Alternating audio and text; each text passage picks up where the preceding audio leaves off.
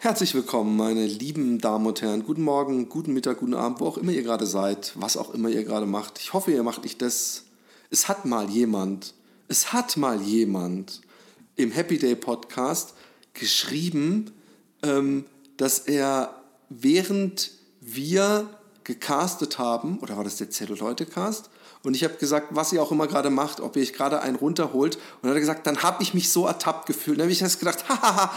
Und im Laufe des Tages habe ich gedacht, hä? Der hat sich eingewichst, während er meine Stimme im Ohr hat. Will ich das überhaupt? Ich habe mich ein bisschen äh, missbraucht vorgefühlt. Äh, aber bevor ich will ja nicht von mir reden. Heute, heute habe ich einen tollen Gast. Ähm, und diesen Gast habe ich, obwohl ich sage, ich, ich, eruiere zusammen mit ihm, wie wir uns kennengelernt haben. Ähm, herzlich willkommen, äh, der von der Weltbühne und, und äh, aus der Kreativ Kreativitätsblase des äh, äh, Comedy-YouTubens, oder da muss ich auch noch viel fragen, ähm, unser großartiger Florentin Will. Hallo, herzlich willkommen. Äh, vielen Dank. Dankeschön. Vielen Dank für die Einladung, Philipp. Es ist mir tatsächlich eine sehr große Ehre, endlich mal mit dir zusammen zu podcasten. Ich habe mir lange schon diesen Tag hervorgesehnt und es ist endlich soweit. Das, das freut mich sehr. Äh, wann hast du denn zum ersten Mal einen Podcast von mir gehört? Also nicht, dass äh, es Happy sich um mich Day Folge sollte. 1. Jetzt ernsthaft? Ja, klar. Hä? Und wie kamst du da dran? Ähm, über Freunde tatsächlich. Das war Mundpropaganda, das war, Alter, ey, das, das glaubst du nicht, ey, die machen Podcast und die reden über Ficken und krass. Ey, und diese Schnüdel-Story ist so abgefahren und die sind so sympathisch, die sind fast so cool wie wir. Hör da mal rein. Und ab dem Moment war ich gehuckt und habe jede Folge gehört. Aber war das auch, ähm, waren, wie viele Folgen waren da schon draußen? Das meine ich. Also wie lange ist das? Eine her? einzige. Ach, wie krass. Ja. Hä, aber dann, was waren das für Freunde? Also, die, die, besten Freunde der Welt, möchte ich an der Was Stelle sagen. Was sind das für schlechte Menschen? Nee, aber ich frage mich dann, wie haben die mich gefunden oder uns gefunden, den Roman und mich gefunden? Ich bin ja nur die Hälfte. Ich weiß gar nicht. Also der erste Podcast, der bei uns in der, in der Clique, in der Gang, in der Bande sozusagen gehört wurde, war der NSFW-Podcast mit Tim Pritloff und Holger Klein, was so einer der Sturmgeschütze der Podcast-Szene überhaupt war. Die ich übrigens, ich muss gestehen, nie gehört habe, aber ja. das äh, nur am Rande. Ja, ja. Und ähm, die haben wir alle gehört und äh, darüber gab es dann so einen gewissen, so einen, so einen kleinen Podcast-Hype, so einen Mini-Podcast-Hype und darüber, ich weiß nicht, ob, ob da irgendwo mal die empfohlen wurden oder bei iTunes-Charts oder irgendwo, irgend sowas in der Richtung, kam es dann halt mal hoch und dann, ich kann es dir nicht genau rekonstruieren, wie meine Freunde da drauf gekommen sind, aber das wurde mir dann empfohlen und dann haben wir das alles gehört und es war dann immer so, ey, hast du die neue Folge Happy Day schon gehört? Oh, krass, was Roman wieder erzählt hat, Alter, ey, mega krass und die sind so geil und nächste Woche und diese Woche keine Folge und ah, scheiße und fuck it, ich habe die letzte Folge nochmal angehört und es war sozusagen irgendwie nach diesem recht professionellen NSFW, so diese, diese Hacker, Chaos, Computer Club, Informatiker-Typen, die dann irgendwie über Weltpolitik diskutieren, halt auf ein ganz anderes Niveau, mit euch beim Happy Day natürlich.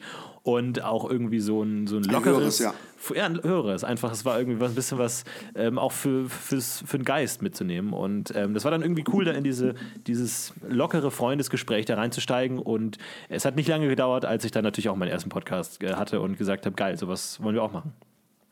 War der erste Podcast von dir dann Podcast UFO eigentlich? Nee, der erste Podcast hieß Rapide Rapante Podcast.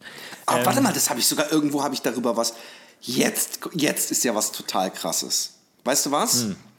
Ich habe irgendwann mal nach Happy Day Podcast gegoogelt und dann bin ich bei diesem Rapider Rapanta Podcast und habe ich gedacht, hey, haben die über uns, warum, warum sind wir da getaggt? Und habe ich da reingehört, vielleicht täusche ich mich, aber habt ihr euch darüber unterhalten, ob ihr nach Münster gehen sollt oder nicht? Ja, das kann gut sein. Ähm, wir haben sogar auch schon Karten gekauft, sind aber da nicht hingegangen. Ich weiß nicht mehr hundertprozentig genau warum, aber wir haben auf jeden Fall, ich glaube, es war immer so, wenn man sowohl bei unserem Podcast geguckt hat, so bei iTunes, so Ab Abonnenten, Abonnierten auch, kamt ihr und bei euch kamen wir irgendwie an 40. Stelle oder so. Aber wir waren irgendwo auf eine ganz äh, ganz Fanboy-eske, ähm, groupiehafte Art verbunden. Und wir haben auch tatsächlich immer Shownotes gehabt und haben euch da auch oft verlinkt. Irgendwie, es kann sein, dass Google das mal irgendwie so genau, in sowas wird sein, in einem Anfall von Schicksal irgendwo mal verbunden hat auf irgendeine Art. Aber das war auf jeden Fall der erste Podcast, irgendwie ganz simpel gestartet mit einem iPhone auf dem Tisch. Zwischen einem äh, Freund von mir haben wir angefangen, einfach in einem, äh, in einem Restaurant draußen auf der Terrasse einfach uns zu unterhalten. Und das ist dann immer professionell geworden. Irgendwann haben wir uns dann Headsets gekauft, irgendwann Mikrofone gekauft und ähm, haben das über über Jahre hinweg gemacht und äh, ja, ähnliches Konzept wie bei euch, einfach über Alltag geredet und so und dann, ja, daraus sind dann andere Podcasts entstanden irgendwann. Ja, und der, der wirklich sehr, ich, ich habe, ich, du, dein Gesicht, irgendwie bin ich aus der, irgendwas muss ich, irgendjemand bei Apple muss ich auf die Füße getreten sein, weil ich das Gefühl habe, ich bin überhaupt nicht mehr bei What's Hot und äh, New and New, äh, äh, Noteworthy und so. Ähm, ich weiß nicht, wie heißt es im Deutschen, neu und beachtenswert wahrscheinlich Genau, oder ja. sowas? Ah ja, genau. Und, und, ähm, und, aber du kommst, gibt es irgendeinen mit irgendein, also den, diesen, diesen, ähm, wie heißt der, Podcast-UFO, habe ich jetzt ein paar Folgen gehört und ich höre selber gar nicht so wahnsinnig viele Podcasts und der gefällt mir richtig gut. Und, aber es gibt auch noch irgendeinen, äh, irgend so die Teneriffa-Story oder so.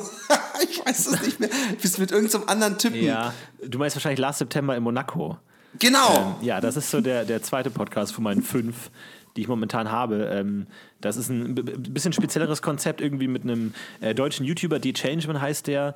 Ähm, schauen wir uns da jede Woche dieselbe Folge einer Serie an. Also wir schauen jede Woche immer wieder die exakt selbe Folge an und sprechen dann da habe ich darüber. irgendwas gehört. Da hat, Und- glaube ich, im Maniac-Forum mal jemand von erzählt. Ja, genau, das, das ist ein äh, ursprünglich neuseeländisches Konzept aus von einem neuseeländischen Podcast.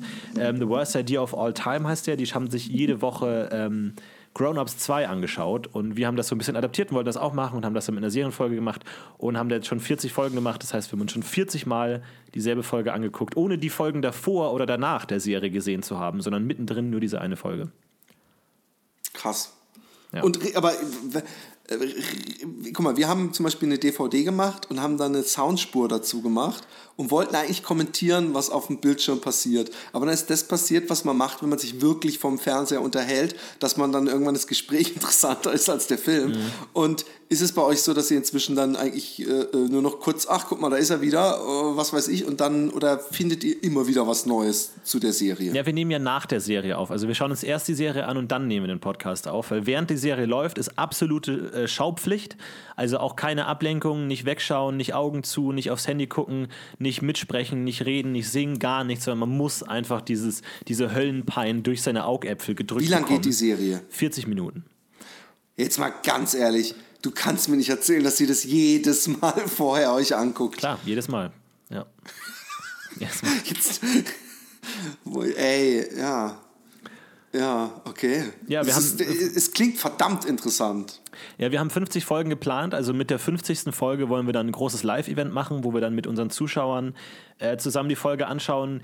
Viele der Zuschauer haben die Folge selber noch nie gesehen, aber haben schon 40 Mal erlebt, wie wir sie gesehen haben und darüber sprechen und versuchen, die Handlung zu entziffern und die Figuren irgendwie zu erschließen. Kennen die Folge selber aber nicht. Und die Idee ist so ein bisschen, also das Magnum Opus kommt dann mit Folge 50, wenn wir uns dann mit denen die Folge anschauen und für sie dann das allererste Mal und dann all diese Bilder, die sie sich in ihrem Kopf entwickelt haben, werden dann kalte Realität. Aber sie haben schon die Info, ähm, was für eine Serie das ist. Ja, ja, das schon. nicht? Ja, ja, klar. Okay, also sie könnten es rein theoretisch recherchieren und äh, dann wissen sie, worüber ihr redet. Genau, es gibt auch viele, Okay. die wahrscheinlich schon da gecheatet haben und sich die Folge schon angeschaut haben. Ich glaube, es gibt noch ein paar loyale Leute. Gecheatet. Die das- Du, wie, wie oberlehrerhaft. Ja, klar. aber ist ja, ist, ich finde es eine geile Idee. Ich finde es eine geile, sehr geile Idee. Okay, dann sind wir jetzt aber erst bei zwei. Wo sind Ja. die anderen drei? Oh, äh, dann gibt es noch äh, äh, Gute Arbeit Impro. Ähm, der Oh. der äh, Impro-Comedy-Podcast, zugehörig zu dem YouTube-Account, für den ich momentan arbeite, äh, ist es Impro-Comedy mit ähm, derselben Besetzung wie Podcast-Ufer, also Stefan Tietze und ich, plus noch Katjana Gerz und Lena Kupke.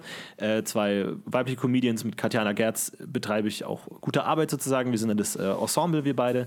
Und äh, wir improvisieren da einmal die Woche Comedy-Szenen aus äh, Vorschlägen, so wie man das aus, wer es schon mal erlebt hat, äh, Impro-Theater, Impro-Comedy-Clubs oder sowas gesehen hat. Und das machen wir in Podcast-Form und hauen das jede Woche raus.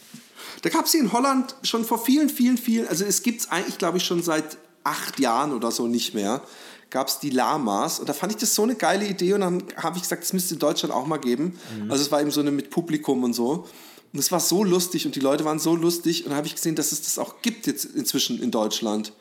Ja, das hab's ja auch schon. Es, ich ich glaube, das hat teilweise noch so ein bisschen schlechten Ruf irgendwie. Ich glaube, es kommt da natürlich auch sehr auf die äh, Impro-Gruppe an, die man da erwischt. Aber wir waren ja, Ja. letztes Jahr zusammen mit der gesamten BTF, der, der Firma, für die ich arbeite, in New York eine Woche lang.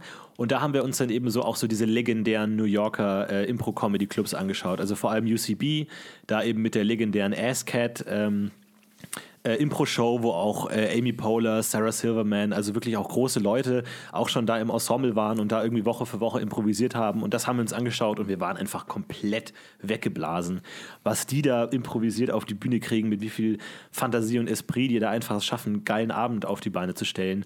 Und wir sind dann mit offenen Mündern rausgegangen und haben gesagt, so ja, das machen wir auch auf jeden Fall. So, und äh, es ist natürlich erstmal schwer, da irgendein eigenes Theater zu besorgen. Deswegen haben wir gesagt, erstmal Podcast irgendwie versuchen, ein bisschen reinzukommen. Bei Impro ist tatsächlich auch schwer, äh, sich auf die anderen abzustimmen, irgendwie immer äh, vorausplanen zu können, wohin will der andere gerade mit seinem Gag, dass man dem nicht in die Parade fährt und irgendwie das so ein bisschen aufnimmt. Das ist extrem schwer. Da spielt viel Ego mit, da spielt viel Teamplay mit, da spielt viel Erfahrung mit, irgendwie viel Timing. Das ist alles unglaublich schwierig. Aber wir versuchen das so ein bisschen hinzukriegen und da äh, so ein bisschen hinzuentwickeln und wir schließen auch nicht aus, dass wir irgendwann mal sagen, wir machen eine Live-Show auf der Bühne.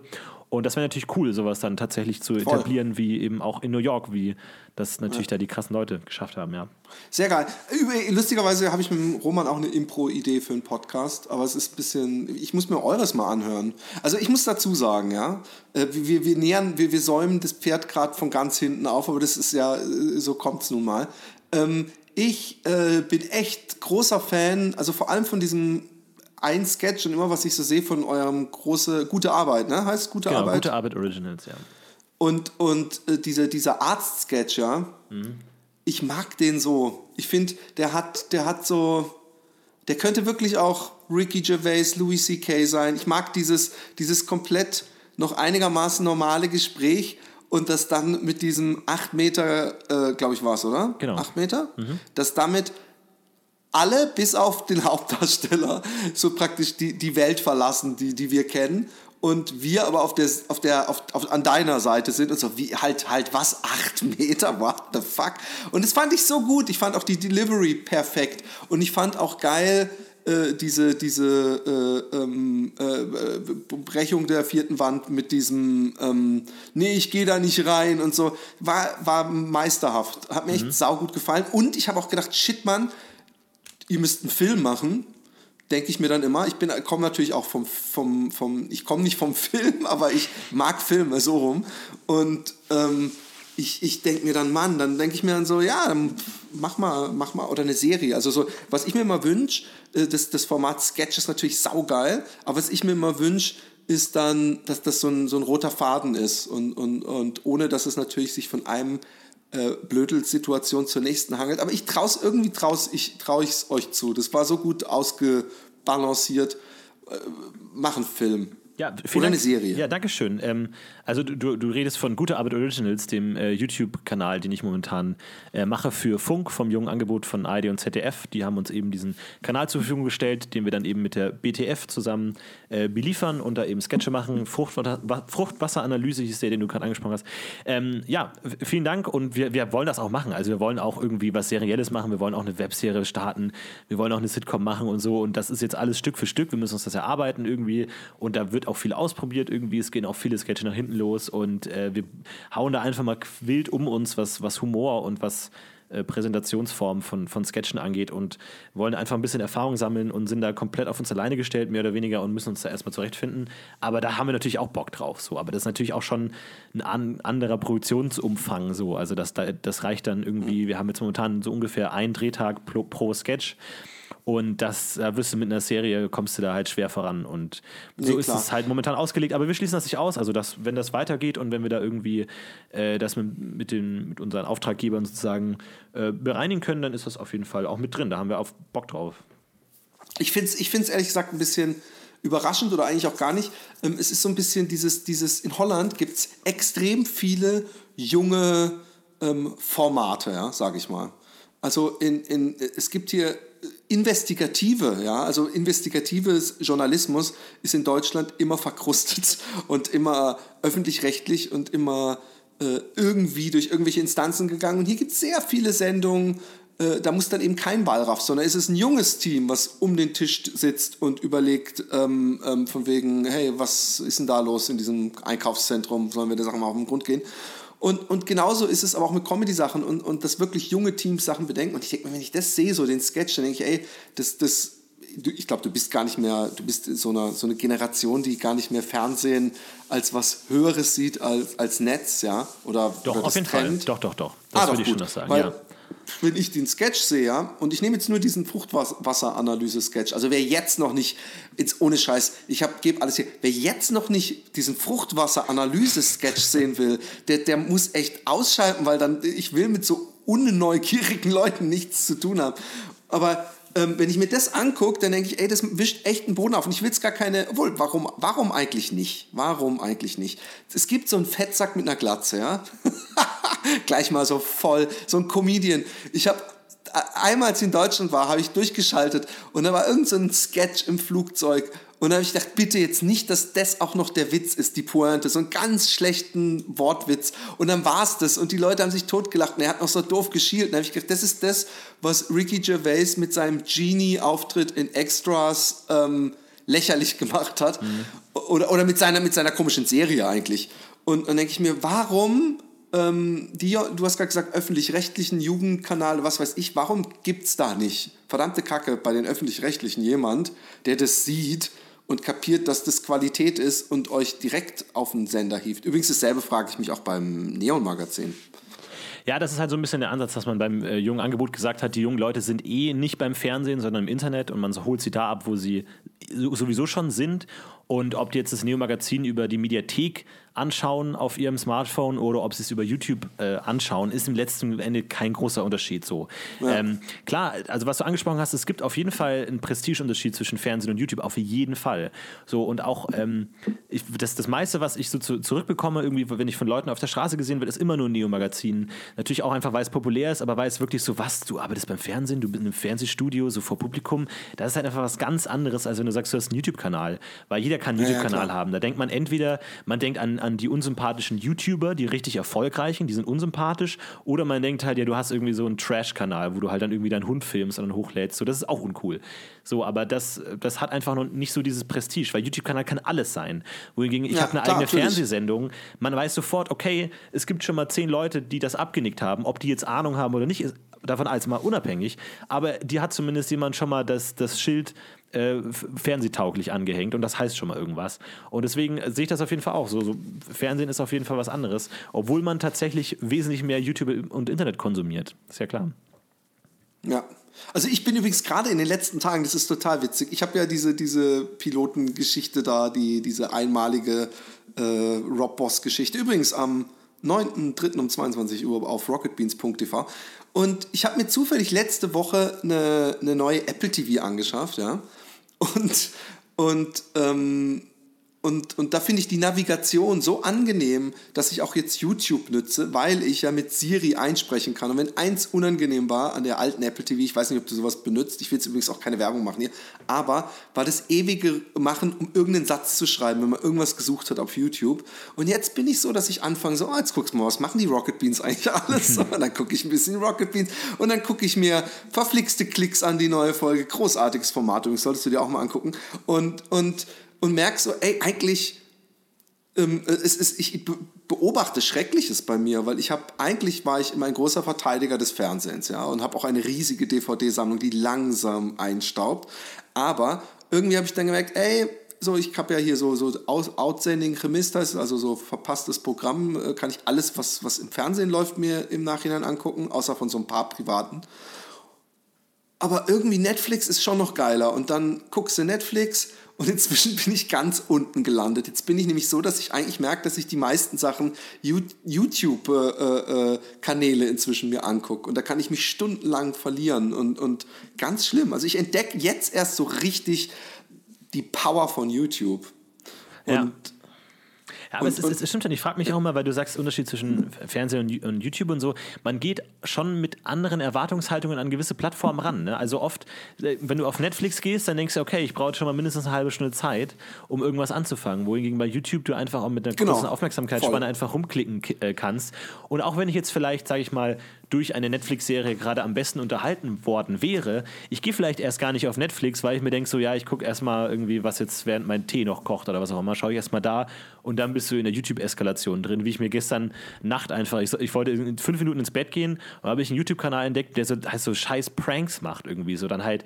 Äh, ey, äh, alle gesehen. Ey, wirklich, aber dann halt auch irgendwie so dann, keine Ahnung, so, so Typen, die sich so als Nerds verkleiden und dann so in die Gangsterhood gehen und dann so, hey, ich, ich kann, ich versuche zu rappen, willst du mal hören? Und die so, ja, okay, lass mal sehen. Und dann kann der halt mega krass gut rappen. Ach und so, rappt ich halt habe an die Wand und hab sowas. gestern einen Link geteilt auf Facebook. Ja, genau der war das. auf Facebook. Genau der war Mit das. denen, wo die so gebeatboxt haben. Genau der war das. Ja, ja, genau geil. den, ey. Du bist dafür verantwortlich, dass ich, dass ich diese Nacht irgendwie dreieinhalb Stunden geschlafen habe.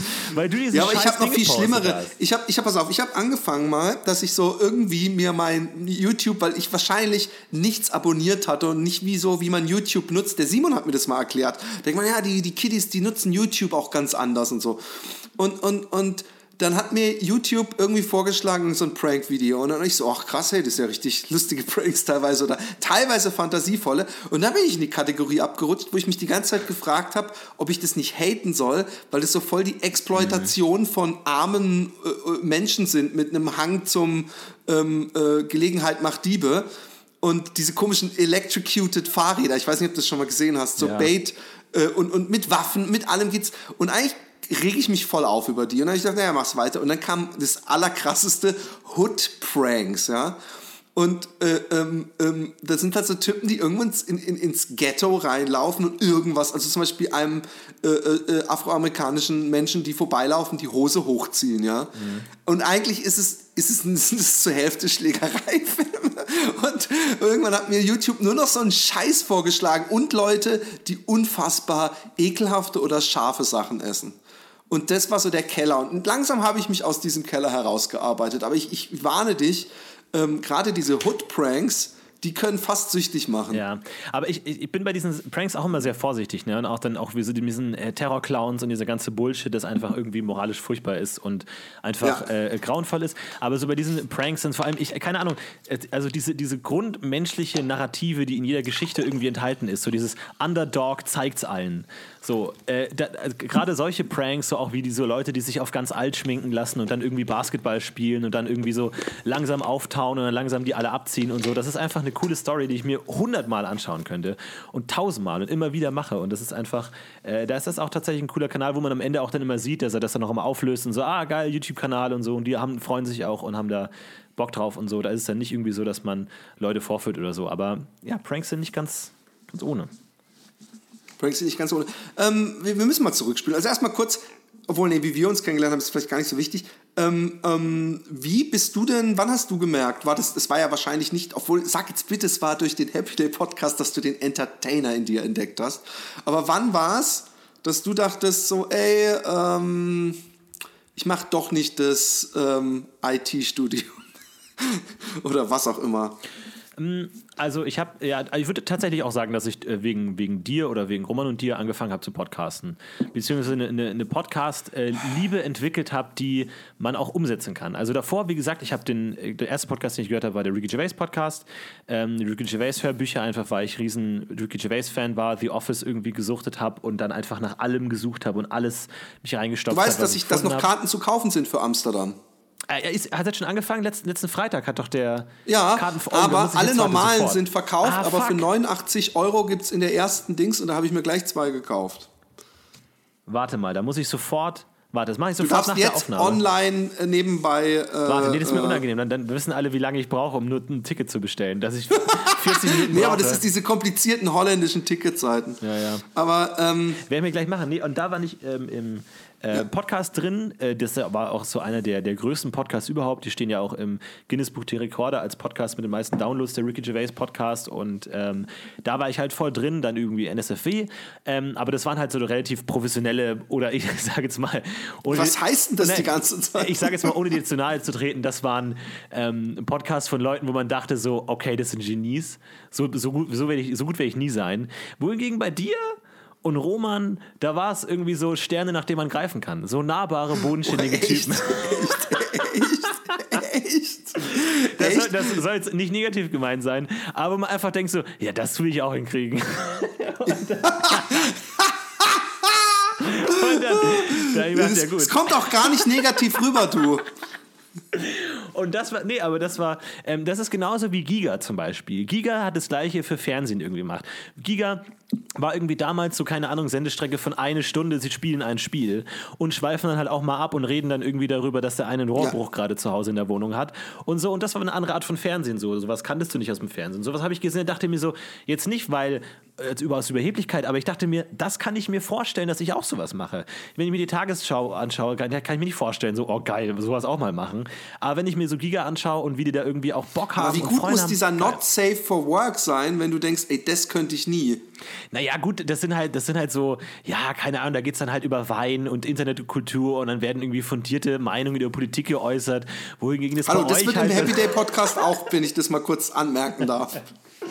Ja, aber es war, ich, ich, ich hoffe, du, du, du, siehst das Positive, was ich da ich weiß, wollte. Ich weiß genau, es wie es ist. es ist auch tolle Skater, da denkt man auch immer, hey, das kann ich auch, wenn man das sieht.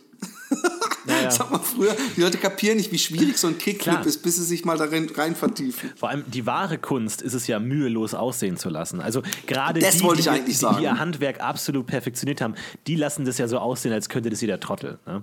Und genau. ähm, da, da habe ich eben gesagt, geil, das machen wir auch. Und so sind wir dann eingestiegen. Und ähm, ja, irgendwann äh, kam dann äh, tatsächlich die Möglichkeit, ich habe hab mich dann für Schauspielschulen beworben, wurde überall abgelehnt, habe dann äh, hab davor noch Zivildienst gemacht, habe dann angefangen Philosophie zu studieren. Und im dritten Semester habe ich dann von der Frank Elzer Masterclass gehört und äh, habe mich dann eben da beworben, irgendwie die Moderatorenschule von Frank Elzer Masterclass, man kann sich da bewerben, jeder kann mitmachen, irgendwie probiere ich doch mal. Und da gab es dann, musste man drei Videos einsenden zur Bewerbung und das letzte Video war Freestyle ähm, und da ich irgendwie das Ganze am Abend vorm Einsendeschluss gemacht hat, hatte ich nichts und habe dann einfach Szenen aus meinem Podcast zusammengeschnitten und habe das dann als Freestyle sozusagen ähm, abgegeben. Und ähm, Letztlich wurde ich dann auch tatsächlich genommen. Also man kann sagen, so über Umwege hast du mir das Tor zum, zu meiner aktuellen Karriere ich geöffnet. Bin eigentlich für du bist eigentlich Erfolg du bist verantwortlich. Ja. Aber äh, krass, weißt du, was ich mich nämlich immer frage? Ich denke so, ich denke gerade an Ricky Gervais, ja. Das ist für mich nämlich übrigens auch ein, ein ganz, ganz wichtiger, wenn nicht der wichtigste. Also ich habe alles von ihm, auch die scheißblöden, äh, verkartonisierten Pilkington-Gespräche mhm. und ja, so. Ja. Und Bücher und äh, selbst unautorisierte Biografien und so.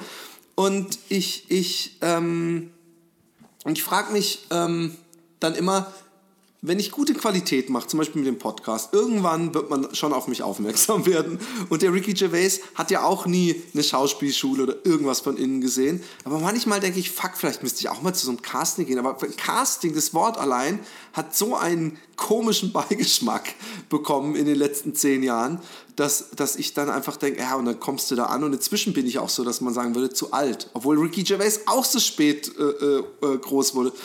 Ach, was ist der goldene Tipp? Komm raus damit. Oh, es ist schwierig. Es ist schwer zu sagen, weil das bei jedem irgendwie anders verläuft. Und ich könnte auch nichts rückwirkend sagen. Irgendwie ist es oft so, dass mich Leute anschreiben und sagen so, hey, ich will auch in den Medien arbeiten, hast du einen Tipp? Und ich kann dir einfach nur sagen, so, jeder einzelne Punkt meines jetzigen Berufslebens war einzigartig.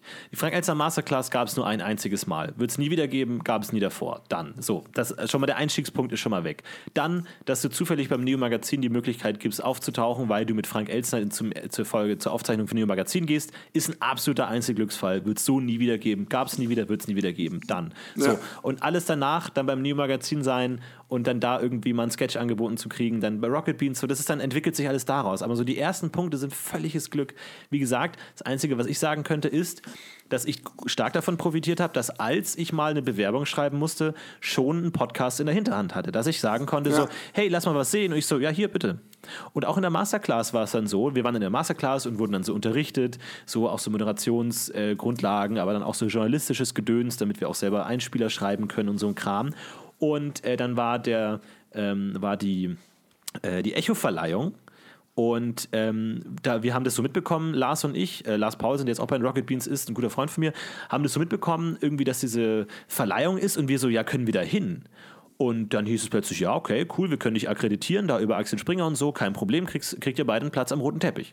Und dann waren wir am roten Teppich und haben dann halt irgendwie dann immer, einer hat die Kamera gehalten, der andere hat das Mikrofon gehalten, haben wir halt dann die Leute interviewt, die halt da auf dem roten Teppich vorbeigelaufen sind. Und das war so der allererste Einspieler, den wir nicht machen mussten, sondern wo wir einfach Bock drauf hatten, wo wir gesehen haben, geil, wir haben die Gelegenheit, jetzt wir haben hier eine Kamera, wir haben, können akkreditiert werden und wir gehen da einfach hin.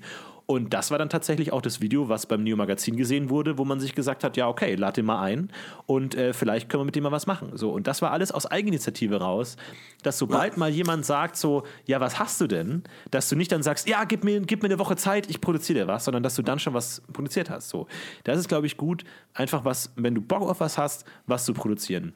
Und das ist dann auch ja. so oft, schreiben mich Leute an, die sagen so, ey, ich, meine größte Leidenschaft wäre es, äh, Comedian sein. Einmal irgendwie eine große Stand-up-Tour, so richtig geil. Ich so, ja, cool, zeig mal, was hast du denn?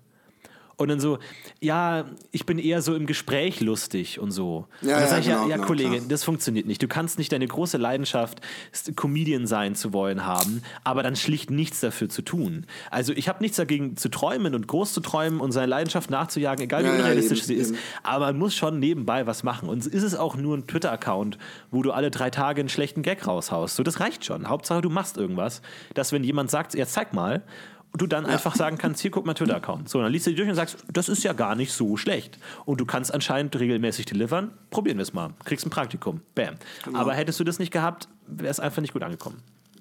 Ich habe das, ja, wenn du wüsstest, wie oft Leute sagen so, hey, ich bin auch total, ich bin genau wie ihr beim Happy Day. Ja. Und, und, und ich könnte auch echt lustige Geschichten erzählen. Nehmt mich doch mal als Gast. Und, und manche Leute werden auch penetrant, die wollen dann unbedingt im Cast dabei sein oder äh, wo ich dann immer sage, hey, dann, dann mach doch einen Cast. Das ist doch das Tolle an einem Cast, dass jeder ihn machen kann. Das ist doch äh, das Schöne. Und ich meine, ich finde es immer noch unglaublich, dass, dass, dass äh, ich aus meinem Wohnzimmer es immerhin geschafft habe, ja, was weiß ich, vom fucking Playboy interviewt zu werden, auf Tour zu gehen und was weiß ich, alles nur mit einem Mikro und einem Laptop. Und das, das ist die Power vom Podcast. Absolut. Und die hat ja auch die alle Tore, Tore geöffnet. Nein, aber da kann man, ist natürlich auch ein super Übungstool, ja. Weil ähm, man muss halt, also was für mich zum Beispiel dieses ungeschnitten Ding hier ist für mich insofern ein Übungstool, weil ich komplett die ganze Zeit labern muss. Und das musste ich auch erstmal. Mhm. Man, man denkt vielleicht, dass ich das sowieso bei jedem Podcast mache, egal wie viele Leute dabei sind. Aber manchmal überlege ich mir was Neues, womit ich die Leute unterbrechen kann. Ja? ja. Das kann ich solo nicht machen. Aber auf jeden Fall ist es auch tatsächlich so, dass man, äh, auch das ist ja auch, auch der Wandel von Fernsehen zu Internet, ne? dass du nicht mehr auf eine Erlaubnis warten musst, irgendwas zu machen. Früher konntest du nicht einfach so sagen, so hey, ich mache jetzt eine Show über mein Lieblingscomicbuch irgendwie, weil kein Sender wollte dich senden. So. Und ähm, dann konntest du es einfach nicht machen und hast geträumt und geträumt. Ja, du konntest nie, früher passiert. nicht mal, nicht mal so einfach, wie, wie, also ganz von ab, dass es kein Internet gab, aber du konntest nicht mal was drehen, weil schon allein ja. drehen und schneiden, da musstest du so viel Equipment haben und so fit drauf sein. Heutzutage kann meine Tochter, ja, ich habe sie nicht erlaubt, aber meine Tochter wollte einen YouTube-Kanal machen oder hat gesagt, ich weiß, ich darf keinen, aber ich mache so für mich und hat sich so gefilmt wie und zusammengeschnitten, wie sie äh, sowas zeichnet, so ein Tutorial. Äh, und da habe ich auch gedacht, alter Schwede, mhm. so das, das, das ist einfach eine andere Zeit. Ich habe damals auch genau dasselbe mit Musik. Du kannst heute so geil über YouTube äh, äh, Welle machen, wie man in Deutschland sagt, dass das, äh, äh, ja, da, da geht einiges. Auf jeden Fall, aber es führt halt auch vielen Leuten ihre eigene schmerzliche Freiheit vor Augen, weil sie dann nicht mehr nur einfach träumen dürfen, sondern auch einfach was machen müssen, um, um weiterzukommen. Ja. So, das ist oft die Reaktion, die ich dann höre, ist dann so, so, ja, dann mach doch irgendwas, wenn du Comedian sein willst. So, ja, aber mir fällt nichts ein und ich bin nicht so gut im Liner schreiben. So, da merkt man so, die wollen eigentlich nur träumen, die wollen das eigentlich gar nicht weitermachen und wo sie das früher vielleicht hätte äh, machen können, einfach nur zu träumen, kann man jetzt sagen, so, ja, niemand hält dich davon ab eine YouTube-Berühmtheit zu werden. So, jeder kann einen YouTube-Kanal starten und kann innerhalb von einem Jahr irgendwie 100.000 Abonnenten haben und dann, sage ich mal, schon halb davon leben können so und eine Karriere darauf aufbauen. Und du wirst irgendwann, du kannst keine Abonnenten verlieren in der Regel, du wirst einfach nur Abonnenten dazu bekommen. Und wenn du dran bleibst und jeden Tag Videos machst, du wirst irgendwann einfach groß werden, weil Abonnenten können nur naja, steigen. Das, das, so. das habe ich jetzt schon ja, mehrfach ja. bewiesen, dass das nicht automatisch so ist. Ja, hast du, ja, wie, wie, ja, wie lange hast du denn drei Videos die Woche gemacht, Philipp? Also als ich mit meinem direkt danach Kinokanal, da habe ich echt, äh, äh, also da, da war ich nicht jede Woche dreimal im Kino, aber mindestens zweimal, da habe ich echt innerhalb vom von, von ein paar Monaten 50 Videos doch rausgehauen. Ja, nee, ich sage ja auch nicht, dass jeder wahnsinnig erfolgreich werden kann, aber es ist zumindest möglich, sich damit was aufzubauen von selbst. Ne? Aber ich, ich, einerseits natürlich also zumindest positiv. ein Portfolio, nicht den Erfolg, Klar. aber das mhm. Portfolio, mhm. dass man sagen kann, hier, guck mal, ich bin, ich bin hartnäckig. Ja, ja. Mhm. Ich habe dich ja zum ersten Mal ähm, als, ähm, oder eigentlich nur, ähm, ich wusste zum Beispiel gar nicht, dass du bei Rocket Beans warst, ähm, als Beefträger gesehen. Und die Dinge haben mich sowieso immer so interessiert, weil ich mit einem, naja, eigentlich nur noch leidenden und fremdschämenden Ohr immer noch an meiner alten Hip-Hop-Szene in Deutschland hänge und in der Regel dann bei diesen komischen Beefträger-Briefen ja der Flair irgendwie rumgetönt hat oder so. Und das fand ich immer sehr unterhaltsam. Und ähm, ich weiß noch, als ich bei den Rocket Beans war und dich da gesehen habe, dann habe ich das gehabt, so, ey, den kennst du doch. Ah ja, nee, den kennst du gar nicht. Das, den, den kennst du aus dem Fernsehen. Und dann hast du dasselbe bei mir gemacht, mhm. nämlich zum Simon gesagt, ist er das? Und dann habe ich nämlich noch gedacht, oh, wie peinlich, der verwechselt mich mit irgendjemandem. und und, und ähm, ähm, da, wie, war, wie lange warst du da schon bei den Rocket Beans eigentlich? Boah, das ist jetzt schwer zu rekonstruieren. Monate vielleicht. Ich kann es dir genau ich habe im Mai angefangen. Das war, als die, diese, diese, äh, das erste Pen and Paper äh, äh, live äh, vorgedingst ah, ja, wurde. das war der Abend, da erinnere ich mich auch. Ich weiß, ich weiß, dass ich so um Mai rum angefangen habe, aber ich weiß dann nicht mehr genau, wann das, das dann war. Aber das war tatsächlich dann auch so, dass, dass man gerade bei so, so intimen Podcasts wie Happy Day natürlich da immer ein Gefühl hat, jemanden sehr gut zu kennen. Irgendwie. Du kennst die ganzen Stories, du weißt, wie er ja. denkt irgendwie, du kannst. Ja, du, du, kennst mich besser als ich dich. Auf, ja, auf jeden Fall. Und ähm, das war dann auch schon so, das war immer so, so ein bisschen so, aus irgendeinem Grund warst du immer sehr omnipräsent bei mir. Zum Beispiel auch Aurel Merz, der auch auf der Masterclass war, jetzt mittlerweile seine eigene Late Night auf äh, Tele 5 hat. Und bei dessen Mutter. Genau, bei dessen Mutter. Der hatte einen deiner Teddys in seinem Zimmer hängen hängen und hatte in der ersten, jetzt, jetzt läuft seine Late-Night-Show Boomerama, läuft jetzt auf Tele 5 und als er damit angefangen hat, auf seinem eigenen YouTube-Kanal in der Masterclass, da hatte er sein eigenes Studio in, seiner Zimmer, äh, in seinem Zimmer in der Ecke und da hing eines seiner Bilder aufs, in, an der Wand. Da hat man immer dein Bild gesehen in den ersten Folgen Boomerama, die jetzt Wie im geil. Fernsehen läuft. Und ich dachte mir so, hä, da ist schon wieder Philipp Jordan mit seinen Teddybildern so. Das ist, war immer so, hat sich alles immer so ver, ver, verknotet irgendwie so. Das war dann echt abgefahren. Lustig, das wusste ich überhaupt nicht. Ich habe den nämlich auch nicht wirklich, glaube ich, kennengelernt. Also ich habe den gesehen und ich habe die Schwester von ihm gesehen, aber äh, die, die sind nicht so auf mich, äh, an mich herangetreten an, bei der Vernissage. Und ich habe dann irgendwann eben das mitgekriegt, als seine Mutter, mit der ich auf Facebook befreundet ist, anfing, diese Videos zu, von seiner Late-Night-Show zu verlinken. Aber ich habe sie selber nie gesehen. Ja. Aber ich weiß, dass, dass, dass der Simon und der Ede waren mal da, oder? Ja, genau. Da, als es dann tatsächlich die erste Staffel bei Tele5 war, waren die dann zu Gast. Da habe ich dann die auch das erste Mal getroffen. Also alles ineinander. Mhm. Krass, krass, krass. Und ähm, ja, ich war, ja, aber gut, ich war da sowieso in einer schwierigen Lebensphase, als ich da war. Das war echt äh, ganz, ganz, ganz krass. Und das Lustige war, ja, nee, das äh, kann ich jetzt gar nicht. Aber du hast mich mal äh, ähm, ähm, um einen Rat gefragt, da gehe ich jetzt gar nicht drauf ein. Und da war bei mir gerade aber sowas mhm. von Drama Deluxe, dass es, ähm, äh, äh dass ich gedacht habe, ey, ich bin der Letzte, den man das um Rat fragen sollte. Oh man, düstere Zeiten habe ich da äh, hinter mir. Ich weiß, ich habe es dann auch im Podcast gehört, was du alles gelitten hast und es war sehr schmerzlich mit anzuhören und ich habe sehr mit dir gelitten und war auch in diesem Dilemma gefangen auf eine gewisse ich bin Art. Noch, das Leid ist ja noch nicht wirklich so hundertprozentig vorbei, aber ähm, es, es, es, es ist so zumindest das ein oder andere äh, abgeschlossen. Aber muss man tatsächlich sagen, dass ähm, ihr beide oder auch, auch du oder auch Roman da tatsächlich so eine gewisse Vaterfigur für mich äh, seid, so gerade was so Beziehungsthemen, Sexualität und sowas angeht, weil ich halt da auch wahnsinnig viel natürlich auch von euch mitbekommen habe auf eine sehr ungeschminkte Art irgendwie und ich jetzt sag ich mal... wir, wir haben dich versaut, sag's doch so in, in weniger diplomatisch. Weise, ja, ja. Und ähm, ich hab, war, ich sag mal, relativ lange sexuell sehr unerfolgreich und da war das natürlich auch, da in diese Welt einzutauchen, über euch irgendwie so und da auch mit den eigenen Schwächen zu spielen und mit den einen Unzulänglichkeiten und den ganzen peinlichen Geschichten und so. Das hat da irgendwie auch äh, viel geholfen, deswegen warst du da für mich auch immer so ein, eine Art äh, Vaterfigur. Und ich würde dich jedes Mal um, um Rat fragen. Ähm, wenn, Darfst du auch immer übrigens. Ja, das ist, da können wir vielleicht einen eigenen Podcast drüber machen, den wir nie ausstrahlen. Gerne. Den, den äh, Papa Philipp Podcast. Genau, ich dich um Rat frage, ja. Sohnemann Florian, äh, Florentin. Ähm, ähm, äh, was wollte ich gerade sagen? Shit, ich wollte gerade irgendwas sagen. Ähm, um Rat gefragt. Hey, wenn du wüsstest, was für, für Sachen ich manchmal gefragt werde.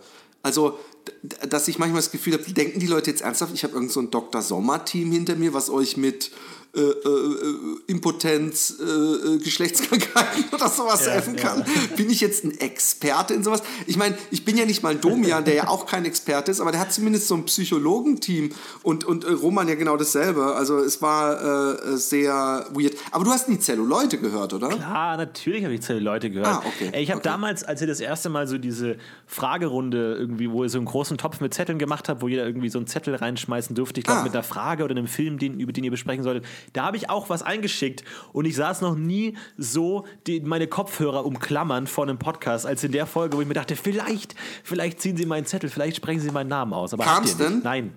Ach, Kam shit. nicht. Ja, es ist noch irgendwo, es steht noch bei irgendjemandem so ein Glas. Nee, genau, ich habe, ey, ich habe eine Stunde geschnippelt und ge- gedruckt, also wirklich, ich habe richtig, es war so nervig und alle geknickt und in so ein Glas und irgendwie hat meine Frau das dann weggeschmissen, weil sie dachte, oh, das ist irgendwie so Müll oder so. Und, und äh, ja, und dann hat die Lisa sich aber der ganzen Sache nochmal angenommen und die hat die irgendwo noch gelistet und auch die, die schon besprochen wurden, ausgemistet. Und äh, ja, vielleicht kommst du ja irgendwann noch mal in so eine, so eine kleine Zeitschleife und hörst in zehn Jahren, wie deine Frage gezogen wird. Und auch da tatsächlich auch die, die Leidenschaft für Filme, die ich derzeit entwickelt habe, hast, habt ihr natürlich auch mit befeuert. So. Das kam natürlich ursprünglich von, von, von Etienne, irgendwie von, von Rocket Beans, der auch irgendwie damals auch bei Giga mit Scene und äh, Scene Take und Cut und Taken und wie auch immer diese ganzen Formate hießen, ähm, die jetzt in Kino Plus geendet sind, irgendwie da haben eine Filmleidenschaft aufgerissen, aber die ihr weitergetragen habt irgendwie. Und ich habe viele gute Filme durch euch äh, bekommen und ich habe dann irgendwann auch äh, bei der Masterclass mit Lars einen eigenen Filmkritik-Kanal eröffnet. Ein YouTube-Kanal, Vollbild hieß der, der irgendwann von äh, YouTube gelöscht wurde. Aber wir hatten auch lange einen äh, Filmkritik-Kanal. Warum wurde der gelöscht? Äh, weil wir Vollidioten sind und äh, auf irgendeine Mail nicht geantwortet haben, weil wir irgendwas falsch ausgefüllt haben bei der Anmeldung. Irgend so ein Schwachsinn. Also Okay. wirklich lächerlich. Und, aber da sind wir in der Zeit wirklich dreimal Tragisch. die, ja, da sind wir dreimal die Woche ins Kino gegangen und haben dann auch einen großen Livecast zur Oscar-Verleihung gemacht und so. Und haben wir tatsächlich, wir haben äh, einen Oscar-Livecast gemacht und haben dann irgendwie davor aufgerufen zu einem Tippspiel. Alle Zu Zuschauer sollten tippen irgendwie. Dann haben wir so ein Punktesystem entwickelt und dann haben wir genau alles aufgeschrieben und dann wer kriegt wie viele Punkte, bei wenn und was er erraten hat, richtig. Und die Gewinner sollten dann Preise bekommen. Und dann sind wir im ganzen Axel Springer Verlag rumgerannt und haben bei jedem an die Tür geklopft und haben gesagt so, hey, äh, wir haben so ein Kritikformat, irgendwie wollt ihr uns helfen, irgendwie so. Und dann haben wir irgendwie, glaube ich, ein Abo von der Cinema, ich glaube, die Cinema heißt die Axel Springer Filmmagazin, haben wir ein Einjahres-Abo, haben wir den abge, abgeschwatzt irgendwie als, als Gewinn. Verschiedene Gewinne, T-Shirts, irgendwie so Promo-Gedöns haben wir überall zusammengesammelt und hatten geile Preise und dachten uns, geil, wir machen richtig cooles Gewinnspiel. Dann kam die Oscar-Verleihung irgendwie, wir hatten die Leute auch im Chat teilweise, die gesagt haben, geil, ich habe schon so und so viele Punkte richtig und da, alles wunderbar. Zack, geil, Gewinnspiel, cool, Gewinner stand fest. Am nächsten Tag war der Kanal gelöscht. Alles war weg. Unser Livecast war weg, alle Videos waren weg, es war alles Habt weg. ihr euch dann strafbar gemacht, weil ihr praktisch gar niemandem mehr was schicken konntet? Oder Das ist rechtlich gesehen eine gar nicht uninteressante Frage. Aber es, ist, es war einfach. Auch wenn ich, wenn ich mal irgendwie bei dir bin und ich sehe auf dem Klo so einen Stapel Cinemas, dann hat sich diese Genau, Geschichte ja. auch aufgelöst. Aber es, ich, ich finde es so lustig, so von außen betrachtet. So, man macht ein großes Gewinnspiel und so, ja, macht mit, abonniert, abonniert. Und dann kurz bevor sie die Gewinne rausschicken müssen, der Kanal ist weg. Kann nicht mehr aufgerufen werden. Und einfach mit, mit ich mein, weißt du, was das Schöne daran ist? Dass dieses die ganze Hate-Mail und den Shitstorm, den du abbekommen hättest. Ja. Übrigens, du hast vorhin, genau, das wollte ich vorhin noch sagen. Du hast vorhin gesagt, der Unterschied zwischen YouTube-Videos und Fernsehen, ähm, ich glaube, ist vor allem für viele die, nicht nur die Kürze der Filme, sondern die Kommentarfunktion. Die Kommentarfunktion ist, ist so ein Ding, was, was, wo man echt, da könnte man Bücher drüber schreiben, weil sie auch ein bisschen das Produkt zur Disposition stellt. Weißt du? Es ist so ein bisschen, es ist ja nicht so, dass die Kommentarfunktion dazu genutzt wird, dass zum Beispiel einer sagt, hey, ähm, dir ist da ein kleiner Fehler unterlaufen beim Schnitt, da oben pixelt so rum, vielleicht musst du nochmal neu hochladen oder so. Oder dass jemand sagt, äh, wo kann ich denn Karten kaufen für diese Veranstaltung, sondern zu 90 Prozent ist es Gehate oder äh, äh, Gehype. Und irgendwie verändert das auch dein Guckverhalten. Ob du was, ich bin mir sicher, dass, ähm, ich weiß nicht, ob ihr YouTube auch Hater-Kommentare bekommt, wahrscheinlich auch, gibt's ja immer. So, äh, nicht lustig oder so. Ich weiß es nicht. Ich habe keine Kommentare angeguckt bei euch.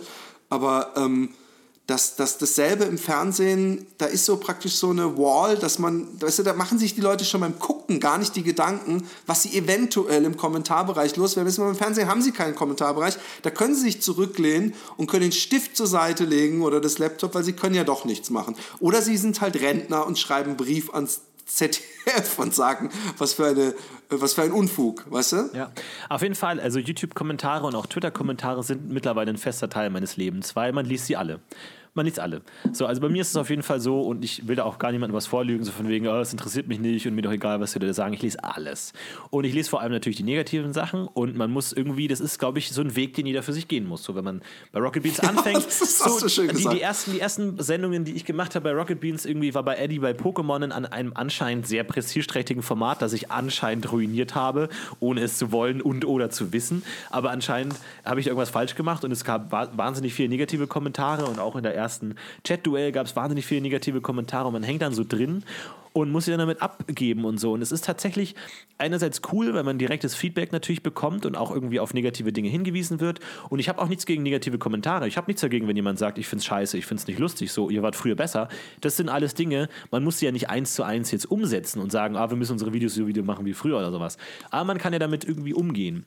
Ähm, aber man ähm, merkt natürlich auch, jetzt habe ich komplett, warte, ähm, Wie man mit Kommentaren, Hate umgehen kann. warte, ja. Äh, So komplett weg. Ich, ich habe ich hab ohne gerade so eine schwarze Düsternis gesehen, wo du in der Mitte stand und dachtest, Äh. wo bin ich? Scheiße, ich habe vorhin auch schon mal einen, äh, den Gedanken, den ich vorhin verloren habe, den habe ich jetzt wieder ge gefunden.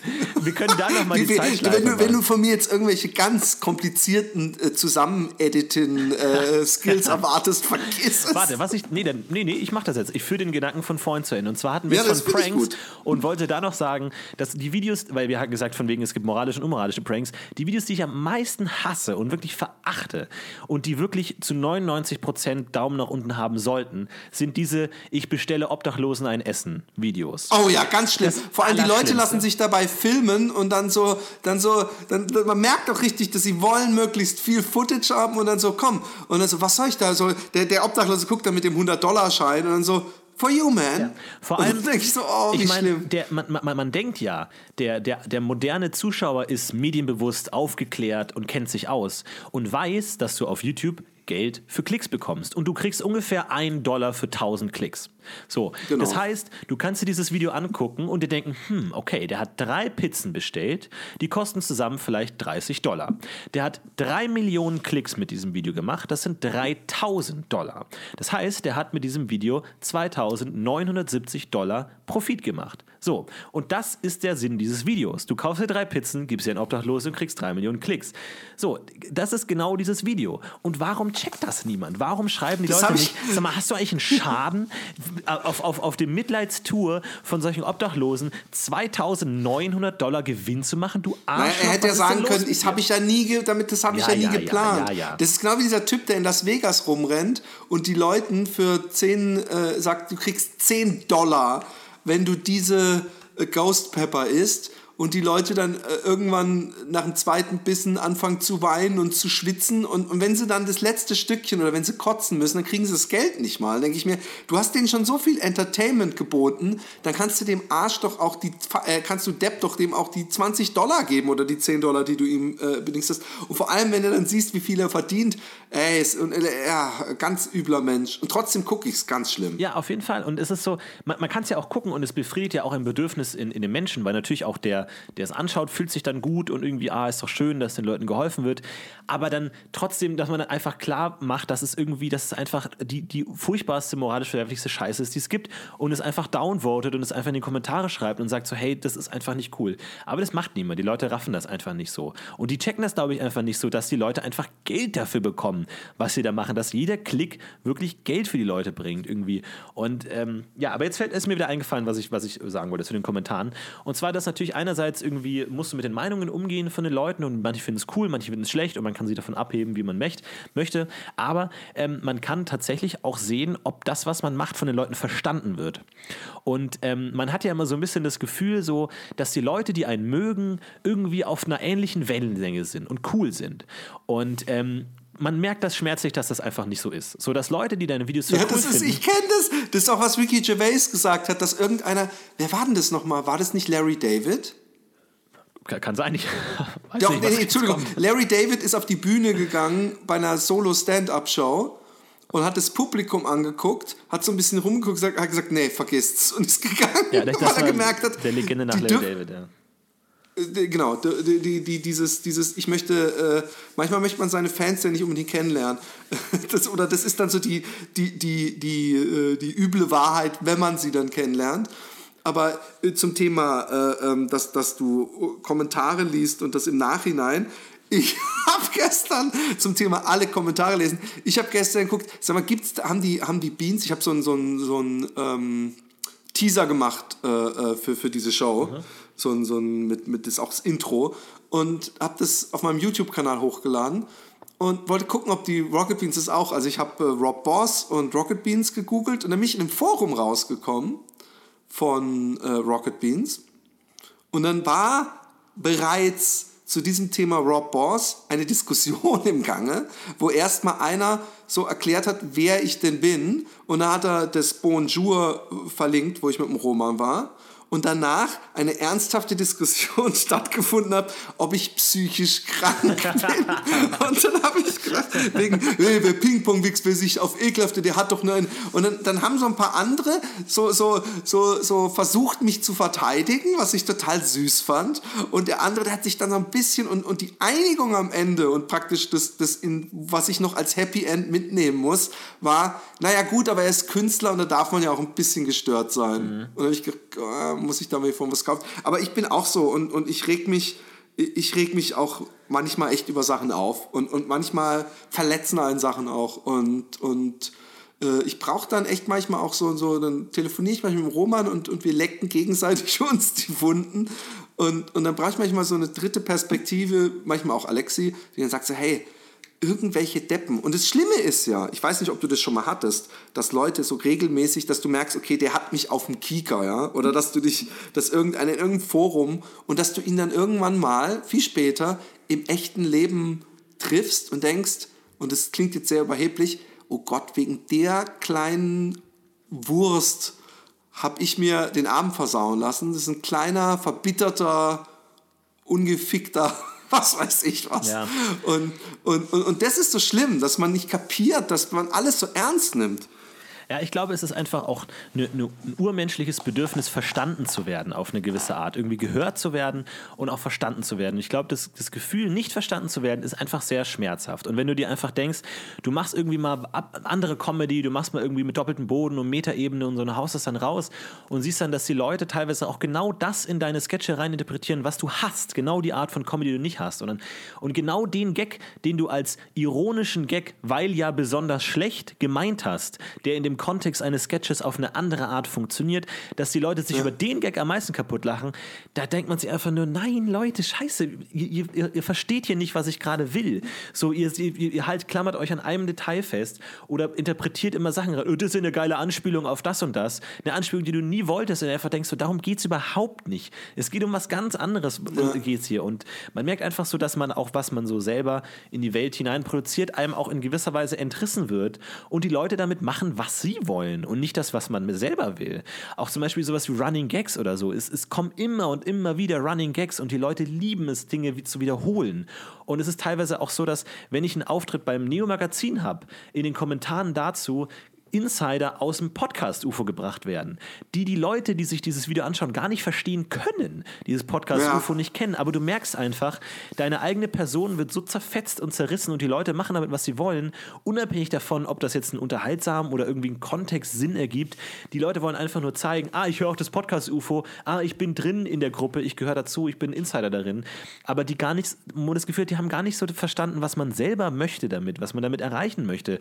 Und das ist teilweise auch irgendwie unangenehm unangenehm ist für Leute, dass man, wenn man irgendwo, zu, wenn ich zu Gast bin in einem Podcast und dann kommentieren Leute bei dem Podcast immer Podcast UFO Insider und der Gastgeber des Podcasts weiß überhaupt nicht, was los ist plötzlich und weiß, hä, was ist das alles? Und die Leute einfach nicht verstehen, dass es irgendwie auch vielleicht respektlos ist, dann die Leute immer nur auf einen Gag zu äh, reduzieren und sowas. Und man merkt einfach, dass es einem entrissen wird irgendwie. Und zum Beispiel Sachen, es ist mir noch nicht passiert, aber auch dann so Sachen, ähm, wie bei den Rocket Beans, da gab es noch irgendwie so eine Umfrage, wer ist euer Lieblingsmoderator? Welcher von den vier mögt ihr am liebsten? Und das war natürlich aus einem netten äh, Bewusstsein heraus, so von wegen, ah, cool, wir diskutieren über, über Sachen, die wir gerne hören und die wir lieben und lass uns da so ein bisschen drüber diskutieren, welcher ist der Beste? Und was man da aber übersieht, ist, dass bei dieser Abstimmung natürlich einer auf dem vierten Platz steht, dass einer verliert, dass einer der unbeliebteste ist. Und man damit natürlich aus einer, aus einer positiven Intention heraus, so cool, lass uns drüber reden, über Nerdkram und auch so, ey, was mögt ihr lieber, Batman oder Superman? Und hey, plötzlich geht's dann, wen findet ihr cooler, Simon oder Budi? Und dann einer verliert und der liest das und liest die Kommentare.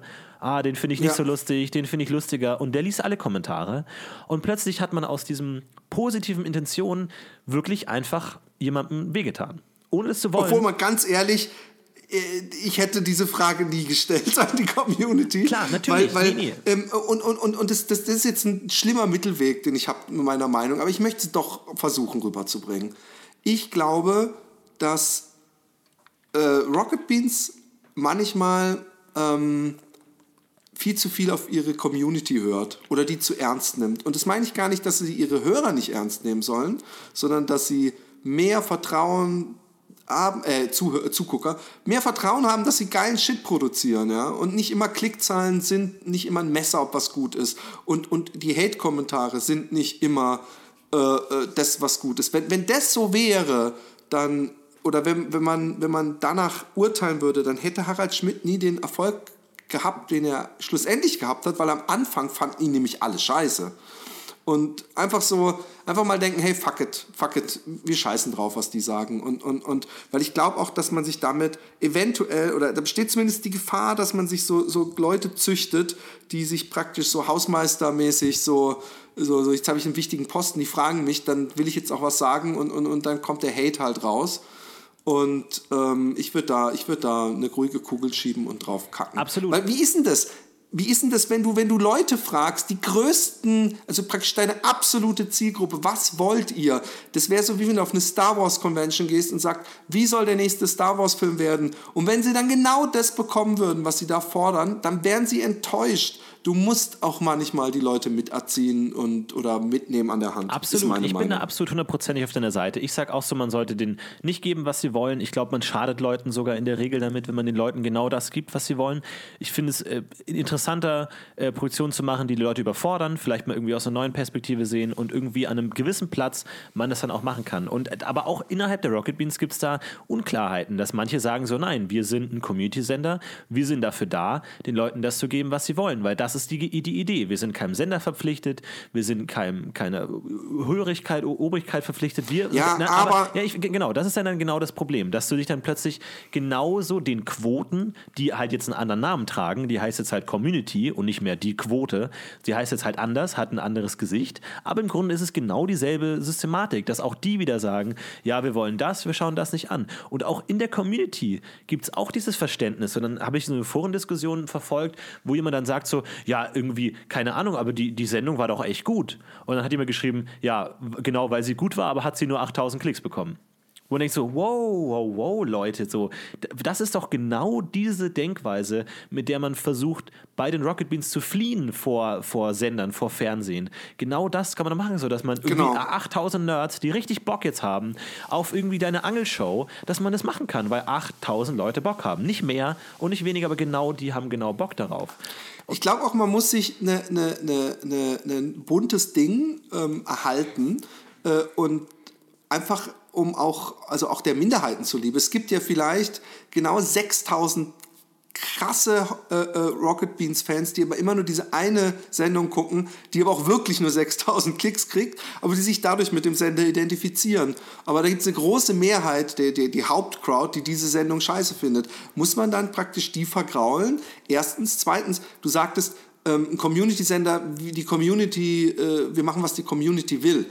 Und ich finde, man muss dann angucken, bis, bis wohin wir machen doch eigentlich schon, wenn wir das machen, was wir machen, also die, also ich spreche jetzt hier für Simon und Co., wir machen doch, was die Community will, nämlich Internetfernsehen mit, mit viel Videospielanteil und äh, wo die Community sich einschalten kann. Ja. Also, ähm, aber was wir ja nicht machen ist, die Community spielt jetzt den Programmdirektor oder die Community äh, spielt jetzt den, äh, die Regie oder die Community schreibt jetzt die Skripte, weil, weil darauf läuft es dann irgendwann hinaus, wenn die dann bei jedem, die fangen ja, ich, ich merke das ja, wenn ich da, wenn ich ganz, ganz selten mal, das habe ich damals, als wir bei Bonjour waren und die ewige Katastrophe, so, ey, was sind das für Typen und so, äh, da habe ich auch gedacht, im Reddit-Forum war das, glaube ich, habe ich auch gedacht, Alter, äh, so, so, das sind so ein paar richtige professionelle Hater, das merkt man auch gleich. Und, und dann gibt es aber auch immer die Verteidiger, so, hey, lass doch die Beans selber entscheiden, was sie machen und so. Dann denke ich mir, ja, wahrscheinlich braucht es das auch. Wahrscheinlich braucht es diese Streitereien und so. Sowas hält wahrscheinlich eine Community am Leben, ich weiß es nicht. Ganz am Anfang von Rocket Beans kamen noch oft die Argumente so, ah, ich unterstütze euch doch mit Geld, also habt ihr auf meine Meinung zu hören. So, und ähm, das hat sich jetzt dadurch, dass das Bezahlsystem ein bisschen anders geworden ist, irgendwie so ein bisschen relativiert. Aber auch das ist für mich ein grundlegendes Missverständnis. Ist so, dass gerade weil ich euch bezahle, habt ihr die Möglichkeit, genau das zu tun, was ihr wollt. Das ist ja genau, genau. die Idee. Ich bezahle euch freiwillig, nicht weil ich muss, sondern weil ich es will und weil ich damit genau erreichen will, dass ihr die maximale Freiheit habt. Das ist doch das Tolle von auch so PayPal-Projekten und so wie die ganzen Podcasts und Internetsachen, dass sie die ermöglichen, dass der Produzent genau das machen kann, was er will. Wenn jetzt plötzlich irgendwie nächste Woche Paul Thomas Anderson irgendwie posten würde, so, hey, nächster Film, worauf habt ihr Bock, was soll ich machen? Ich wäre doch der Erste, der sagt so, ey, mach bitte genau das, was du willst. So, hör auf genau. gar niemanden. Hier hast du 1000 Dollar noch von mir und bitte mach nur das, was du willst und sonst niemanden, weil das sind ja erfahrungsgemäß einfach die besten Filme und besten Sachen, wo Leute einfach gesagt haben, nee, fickt euch, ich mach das, was ich will. Ja, sehe ich genauso. Sehe ich genauso.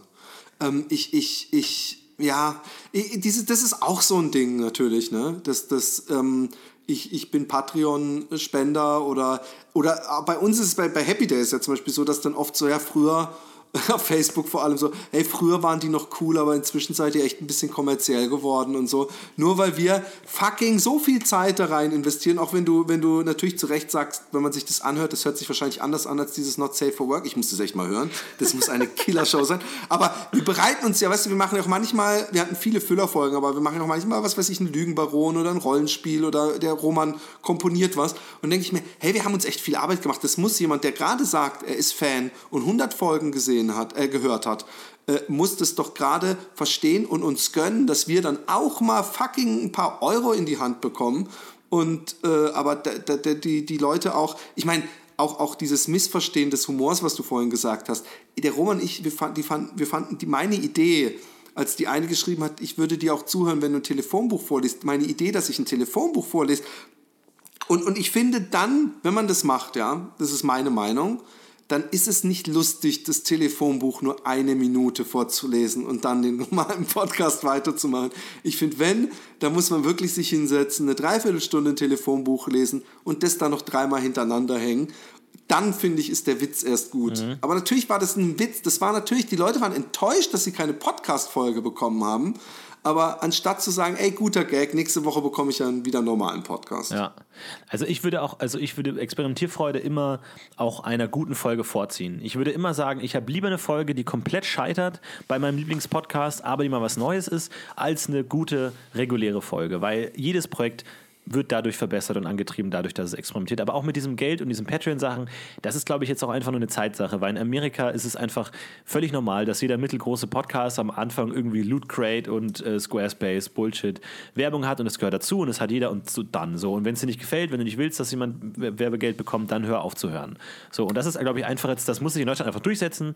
Da muss es große Netzwerke geben, da muss einfach die Werbe, da muss man irgendwie auch die Werbeindustrie da ein bisschen drauf aufmerksam werden, aber das dauert halt jetzt noch irgendwie fünf oder zehn Jahre und dann ist das auch so und dann haben wir das auch hinter uns. Und dann gibt es auch die Leute nicht es mehr. Es ist ja gerade am, am Anfang. Ja, genau. Man merkt ja auch, dass die Amis da, ich glaube, äh, also auch bei Fat Boys Run hatten wir die, aber ich habe gemerkt, dass jeder zweite Podcast, den ich gehört habe, hatten diese Matratzenleute da. Ich weiß nicht mehr, wie sie heißen. Ja. Aber die haben extrem, waren die auf Shoppingtour. Und, und, ähm, äh, und ich glaube, dass das, ich, ich bin mir sicher, dass, dass die irgendwann irgendwo irgendjemand sich rechtfertigen muss vor jemandem in Amerika, wo die ganzen Kohlen sind. Aber ähm, ich glaube, dass das dass das nicht erst nicht noch fünf bis zehn Jahre dauert. Ich weiß, dass ich mal vor, vor vier Jahren oder fünf Jahren bei Audible in Deutschland angerufen habe und die gesagt haben, ja, wir machen das noch nie mit Podcasts, aber wir wissen, dass unsere Kollegen in den USA das schon machen und so. Und ähm, ich weiß auch nicht, warum sie abwarten, weil die Zahlen geben uns ja recht, also die Downloadzahlen. Mhm. Und sie werden aber leider Gottes oft mit YouTube-Klicks verglichen was ich finde ein völlig anderes Konsumverhalten an den Tag legt. und ganz anders funktioniert. Und trotzdem, äh, es gab auch Leute, die sagen, hey, wir brauchen, äh, habt ihr denn, wir brauchen, was für in, in Instagram-Zahlen habt ihr denn? Wo ich dann denke, hä, warum das denn? Ich bin, ich bin Podcaster, kein Instagrammer. So, ja, aber wir brauchen schon noch höhere Zahlen und so, um da was für euch machen zu können. Da denke ich, hä? Egal. Ja, aber das da? ist auch so ein Ding, das mit dem äh, Fat Boys Run, ne? Laufen ist auch so ein Ding, das ich mir so ein bisschen von dir abgeguckt habe. Du hast mich nicht nur äh, ähm, beruflich vorangebracht, sondern auch körperlich, gesundheitlich. Ähm, ich habe tatsächlich mal eine Zeit lang stark abgenommen. Äh, von, ja, genau. von 130, auch noch drauf ansprechen. Von 130 auf 85 Kilo. Und äh, oh, hauptsächlich durch. Ähm, Alter! Hauptsächlich durch Laufen tatsächlich auch. Und ähm, ja, das war auch so ein bisschen. Also nicht, Wie viel bist du gelaufen dann? Das, das, das erzähl mal. Ähm, also ich habe äh, angefangen erst wirklich Stück für Stück, weil ich auch einfach komplett untrainiert war und irgendwie nie gelaufen bin. Habe dann erst angefangen, irgendwie halt Spaziergang zu machen, irgendwie dann irgendwie eine Stunde lang irgendwie den Weg und dann irgendwie erst ein Stück davon angefangen zu joggen, irgendwie dann irgendwie dann angefangen, irgendwie fünf Minuten zu laufen, eine Minute zu joggen und dann halt hat sich das immer gesteigert, weil man muss ja auch erstmal auf den Level kommen, dass man joggen kann. Du kannst jetzt nicht einfach, wenn du das ja, ja, machst, voll. irgendwie einfach das aufstehen. Drei Wochen mindestens harte Arbeit, bis man das erste Mal ein bisschen lockerer läuft. Genau, ja. Und äh, habe dann irgendwie auch, auch Schuhe gekauft, immer stockdunkel, immer nachts, mitten in der Nacht, äh, Mitternacht rausgegangen laufen, weil ich nicht wollte, dass mich jemand sieht, weil ich mich geschämt habe. Einfach immer nachts gelaufen, äh, bin da in Berlin durch den Park gerannt und habe es dann immer so ein bisschen gesteigert. Und äh, irgendwann habe ich dann, bin ich dann, glaube ich, jeden Tag, äh, jeden Tag 75 Minuten gelaufen. Also jeden Tag, Krass. also jeden Tag und habe dann wirklich Hardcore abgenommen und dann auch irgendwie krass Ernährung umgestellt irgendwie und habe mich da auch so halb kaputt gemacht, so ein bisschen vielleicht irgendwie, aber habe es tatsächlich geschafft, in relativ kurzer Zeit äh, gut abzunehmen. Das war irgendwie, da habe ich auch. Ähm, Hast du aber nie einen Lauf mitgemacht oder so? Nee, auf gar keinen Fall. Ich will niemals in der Nähe von anderen Leuten laufen. Ich will auch nicht gesehen werden, auf gar keinen Fall. bis jetzt, bis jetzt laufe ich auch immer noch nachts, weil ich nicht gesehen werden dabei, werden, äh, wie, wie, ich, wie ich laufe, so, weil ich habe da auch äh, große Komplexe irgendwie. Ich habe auch Sportunterricht immer mega gehasst und ich hasse es einfach. Und wenn du fett bist, hast du einfach auch aber immer du das bist Gefühl, ja nicht mehr fett. Ja, aber ein, du, einmal fett, immer fett. So, du bist, du hast einen gewissen Fetten immer noch in dir drin so. Und das wird auch nie gehen. Ich weiß nicht, ähm, aber irgendwie ist es, glaube ich, würde mich das nie hundertprozentig verlassen. Ich, ich weiß auch, dass wenn ich mich nicht so, ich muss mich ein bisschen am Riemen reißen, wenn ich jetzt irgendwie einfach komplett alle Leinen loslasse, ich innerhalb von drei Wochen wieder 120 Kilo wiege. Sofort. Ja, ich bin auch, Sofort. ich bin auch ganz ganz schnell äh, ähm, ja. ähm, äh, dabei. Auf jeden Fall. Also ich, ich habe über, über Silvester so, da waren dann Freunde da und dann habe ich dann doch leider den Joint angezündet und dann sind wir dann äh, in den Supermarkt gegangen und, und alle Deutschen, die in Holland sind, wollen natürlich, oh, Fla und oh, was gibt's denn hier noch? Und dann zeigst du denen alles und dann bekommst du selber Hunger auf Süßes und oh Gott, habe ich gefressen, das war so ekelhaft. Bäh. Aber, aber ich habe dann, ich habe auch wieder gebraucht, ein paar Wochen, bis ich wieder so richtig äh, gescheit laufen konnte. Ja, auf jeden Fall. Bei mir war es dann auch, da hat sich tatsächlich je, je, mehr, auch gerade in dieser Masterclass und New Magazinzeit, äh, man konnte das wirklich so auf einem Graph, wirklich haben zwei, zwei Linien überschnitten, Selbstbewusstsein und Körpergewicht. Je mehr Selbstbewusstsein ich hatte, desto mehr habe ich zugenommen weil ich irgendwie plötzlich halt, ich war halt dann der Fette. So, ich hatte dann so meine Rolle und ich war beim Neo Magazin halt auch irgendwie so der, der, der Fette, so ein bisschen der, der, das Kellerkind irgendwie so. Und ich, ich hatte damit Erfolg einfach so. Und ich habe mich dadurch gut gefühlt in meiner Rolle und habe dadurch einfach mich mehr dadurch bestärkt gefühlt. Und ich habe mich immer weniger dafür geschämt, fett zu sein und bin dadurch immer fetter geworden weil ich auch dachte so, ja, warum denn so? Ich muss ja nicht abnehmen, ich komme so gut an, ich werde so gut angenommen, so ist es ja kein Problem. So und dann kannst du auch einfach mal, wenn du nach Hause kommst, sagen so, hey, fuck it, warum nicht? Ich hole mir jetzt noch eine Tiefkühltorte und äh, drück mir die einfach rein an einem Abend. So, weil, warum nicht? So, scheiß drauf.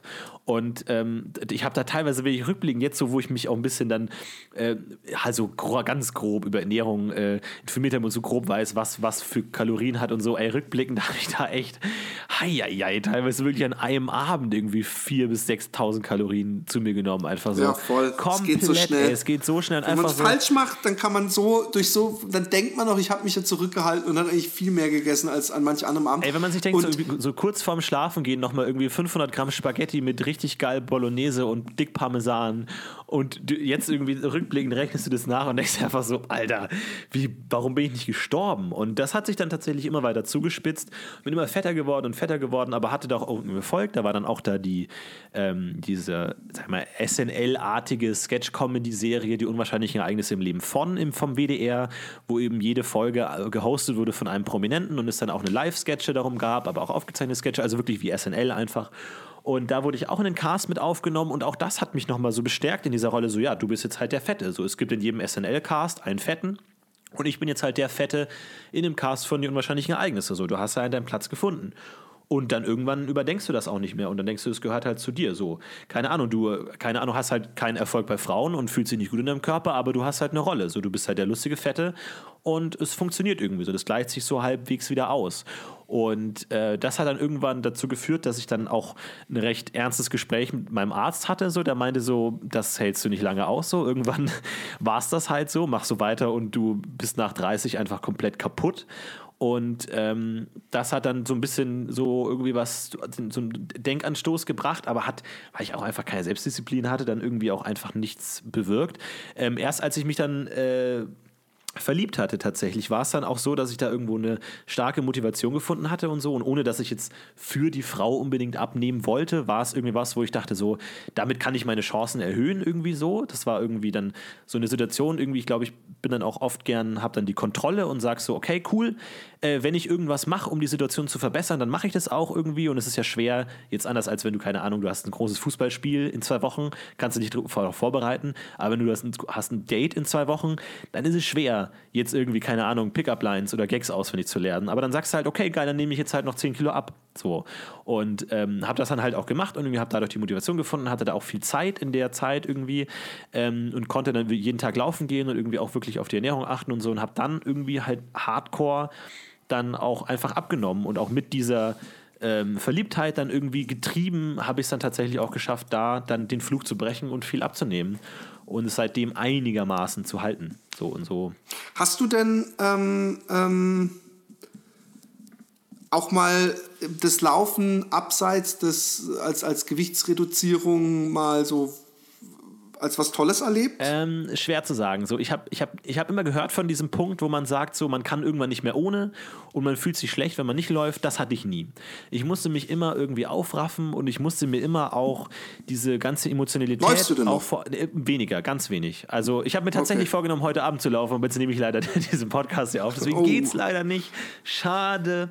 Ähm, aber es war tatsächlich nie so, dass ich gesagt habe, ich brauche es unbedingt. Es war immer eine Quälerei, aber irgendwie auch was, wo man ähm, gut Emotionalität mit, mit verarbeiten konnte. So, es gab dann auch innerhalb dieser Verliebtheit dann auch Momente, die dann nicht so rosig waren und dann auch irgendwie viel Liebeskummer, wo ich dann auch gemerkt habe, irgendwie, wo ich das dann mit dem Laufen auch kompensieren konnte, wo ich einerseits so auch mir selber auf eine Art wehtun konnte irgendwie so und mich selbst irgendwie da, da aufzehren konnte, auch in dieser Emotionalität, aber andererseits auch irgendwie rauslassen, so wo man dann irgendwie, keine Ahnung, man, man, man, man rennt dann irgendwie durch die Nacht und merkt dann, man ist in Gedanken total in der, in den dramatischen Liebesbeziehungsmomenten und so und total emotional drin und denkt das so hundertmal durch und plötzlich wachst du so ein bisschen auf und denkst dir, okay, ich laufe gerade sehr schnell, gerade so, ich power gerade alles raus, was ich habe. Das überträgt sich auch irgendwie körperlich, diese Emotionalität Realität und du denkst so, okay, chill mal ein bisschen gerade so. Du bist gerade irgendwie zehn Minuten lang gesprintet, einfach wie blöd, einfach, weil du da irgendwie so drin warst irgendwie. Und so hat sich das dann auch gut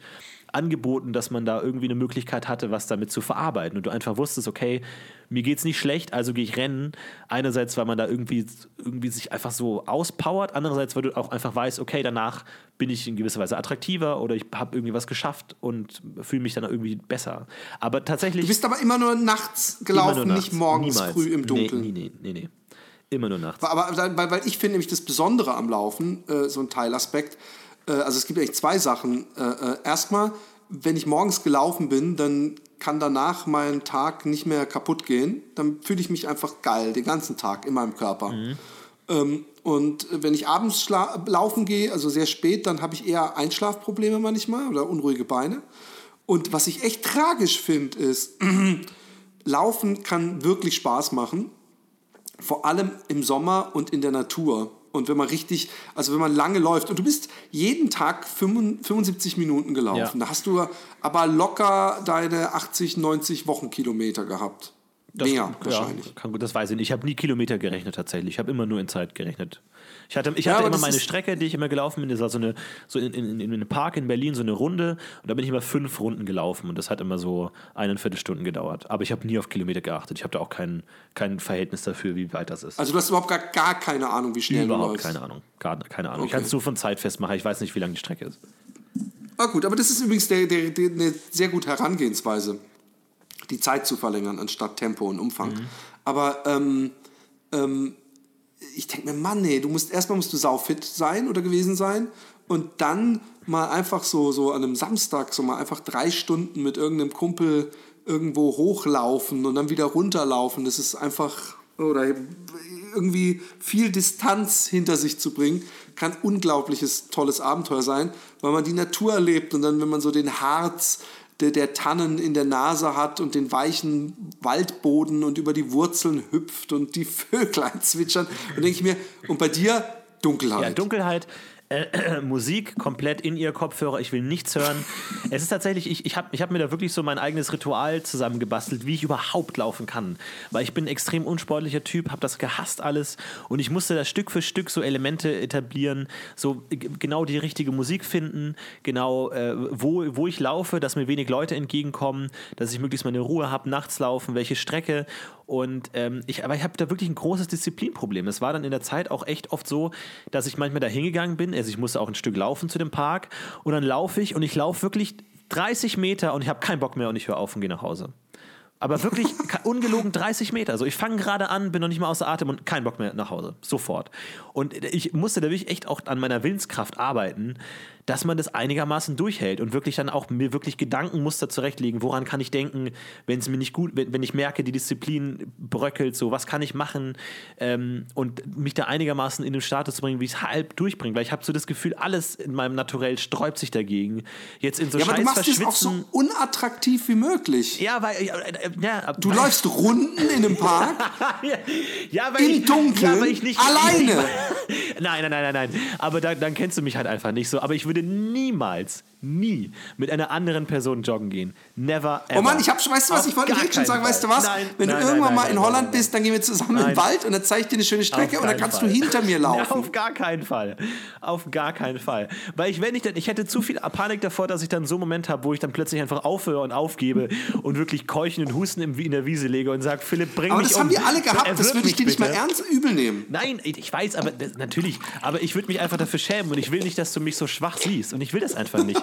Du hast dich jetzt schon so schwach gemacht, du, du kannst das Bild nur noch äh, äh, praktisch bewahrheiten, indem du nach 10 Metern sagst, vergiss es. Ja, aber es ist, nee, es ist wirklich so, ich kann da nicht gesehen werden. Ich habe da auch tatsächlich äh, große Probleme dann, wenn ich das Gefühl habe, und wenn da auch jemand hinter mir läuft, so kurz hinter mir, ich bleib stehen, warte, bis er vorbeigelaufen ist und lauf weiter, weil ich will nicht, dass der mich sieht, während ich laufe. Also ich will es einfach nicht. Keine Ahnung. Ich, Also da kann ja an dir kann ja noch richtig einer sich mal reich verdienen, also aus dem Psychologensektor. äh, irgendein Therapeut wird mal viel Geld an mir verdienen, glaube ich. Aber, aber ähm, ich, ich, ja, ja, es ist. Denkst du übrigens jetzt, wo du es geschafft hast, so viel Geld, äh, so viel äh, Gewicht äh, zu verlieren oder dann auch, du hast gesagt, teilweise zu halten, wenn es, wenn es jemand sagt, der so wie ich ist, dann denke ich, teilweise ist wahrscheinlich schon ein paar mehr Kilos drauf, als man gerne hätte. Aber du bist ja immer noch schlank oder du bist auf jeden Fall kein Dicker mehr. Ja? Ja. Zumindest war ich echt sauer, als wir bei Bonjour waren und einer in den Kommentaren geschrieben hat, wer ist denn der eine Dicke da links Ja. ja. Und ich dachte, ey, das ist so unverschämt. Ich, ich bin ein paar Wochen vorher Marathon gelaufen. Aber gut, ähm, ähm, ich denke jetzt immer, ja, ich habe ja auch einen, ich war ja auch auf jeden Fall mal dicker. Ich war aber auch wesentlich dünner mal, äh, äh, bevor ich dick war, aber ich, ich war jetzt nicht immer dick. Aber ich war auch mal dick. Und wenn ich dann Jonah Hill zum Beispiel mitkriege, ja, so einer von vielen Beispielen, wie der so für, ähm, na, wie heißt noch, äh, be, äh, fuck man, wie heißt diese komische Highschool-Klamotte 22 von Jump früher? Street. Genau. Als er da so voll abgenommen hatte, und da habe ich gedacht, krass, hey, cool. Und übrigens Seth Rogen war auch mal viel dünner. Und dann sind die beide wieder, und, und, und bei Jonah Hill ist echt so, dass ich denke, der hat sich verdreifacht so. Äh, und dass ich denke, fuck man, woran liegt's? Oder du warst doch auf so einem guten Weg. Äh, Denkst du das auch manchmal jetzt? Jetzt, wo du weißt, wie, dass man es eben doch schaffen kann? Ja, auf jeden Fall. So, und es ist auch, ähm, ne, man, man, ist, man ist der Dicke. Aber es gibt zwei Arten von der Dicke. Es gibt zwei Bewusstseinszustände von der Dicke. Die erste Bewusstseinszustand ist, du bist geboren, bist fett, so, bis zu dem Moment, wo du das erste Mal merkst, oh, ich kann abnehmen. Und ab dann ändert sich alles. Davor bist du halt einfach, ich bin halt der Dicke. So, es gibt Mädchen, ja. es gibt Jungs und ich bin der Dicke. So, das ist halt einfach Machst mein Ding. Immer? immer der Dicke, immer der Dicke. Und das bin okay. ich halt so. Das ist halt mein Ding. So, ich war glücklicherweise auch noch der Lustige. Das hat halt gut gepasst irgendwie. Ich wurde jetzt nie groß gemobbt oder so, sondern es hat halt, ich war halt der Lustige. So, mein großes Vorbild war äh, Doug Heffernan aus King of Queens. Irgendwie dicker, lustiger Typ mit schöner Frau. So, perfekt, das war mein Leben. So dachte ich mir, so, so kann mein Leben funktionieren. Solange du lustig bist, kriegst du jede Frau, die du willst, auch wenn du fett bist. So, weil so habe hab ich es gesehen im Fernsehen und so hatten es meine Vorbilder. Homer Simpson. So, es waren alles das. Ich wusste einfach. Deine Vorbilder, Homer Simpson. Okay, das lasse ich mal unkommentiert. Ja, aber es war einfach so, so dieses Image, so das, was, glaube ich, zum Beispiel Frauen nicht so haben. Äh, wenn die, äh, zum Beispiel, wenn die diese ganzen Sachen konsumieren. Die sehen halt, ja, ich muss hübsch sein. Aber so wirklich jetzt eine lustige, gut, Roseanne oder sowas, aber ja, gut, vielleicht. Aber vielleicht ist es nicht ganz so stark. Aber irgendwie so dieser lustige Dicke, der eine hübsche Frau hat, irgendwie findet man immer wieder. So der ein bisschen der Dusselige ist, aber irgendwie lustig so. Und das war halt ich immer. Jenny McCarthy. Ja, okay. Aber vielleicht, ich weiß es nicht. Aber das, für mich waren auf jeden Fall diese Identifikationsfiguren danach gestrickt. Und dann merkst du irgendwann, du kannst abnehmen. Und dann denkst du dir, Moment mal, der Dicke ist mir nicht einfach durch Schicksal in die Wiege gelegt, sondern ich entscheide, ob ich der Dicke bin oder nicht. Das ist plötzlich, du merkst, wenn du jetzt plötzlich merkst, so, hey, ich muss gar kein Mann sein ich könnte auch eine Frau sein. So genauso ist es, wenn du plötzlich merkst, so, ich muss gar nicht der Dicke sein. Und ab dann ändert sich dein Bewusstseinszustand komplett. Du bist nicht mehr einfach der Dicke, sondern du bist der, der einfach nur zu faul ist, um, um laufen zu gehen. Und sobald du mal ein Kilo abgenommen hast, ist Fett sein eine Entscheidung. Du weißt, ich kann abnehmen. Ja. Und es ist dann plötzlich, hast du ein ganz anderes, du hast plötzlich schlechtes Gewissen, wenn du Sachen isst, du, du hast irgendwie, wenn du nicht läufst, du fühlst dich plötzlich auch schlecht in deinem Körper.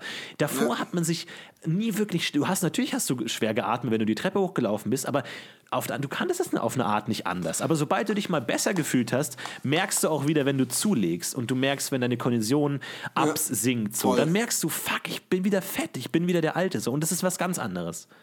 Deswegen habe ich auch wieder gefastet äh, im, im Januar, weil ich echt gedacht habe, so, hey, ich bin schon klar, ich bin nicht mehr 100 oder sowas, also gewichtsmäßig, mhm.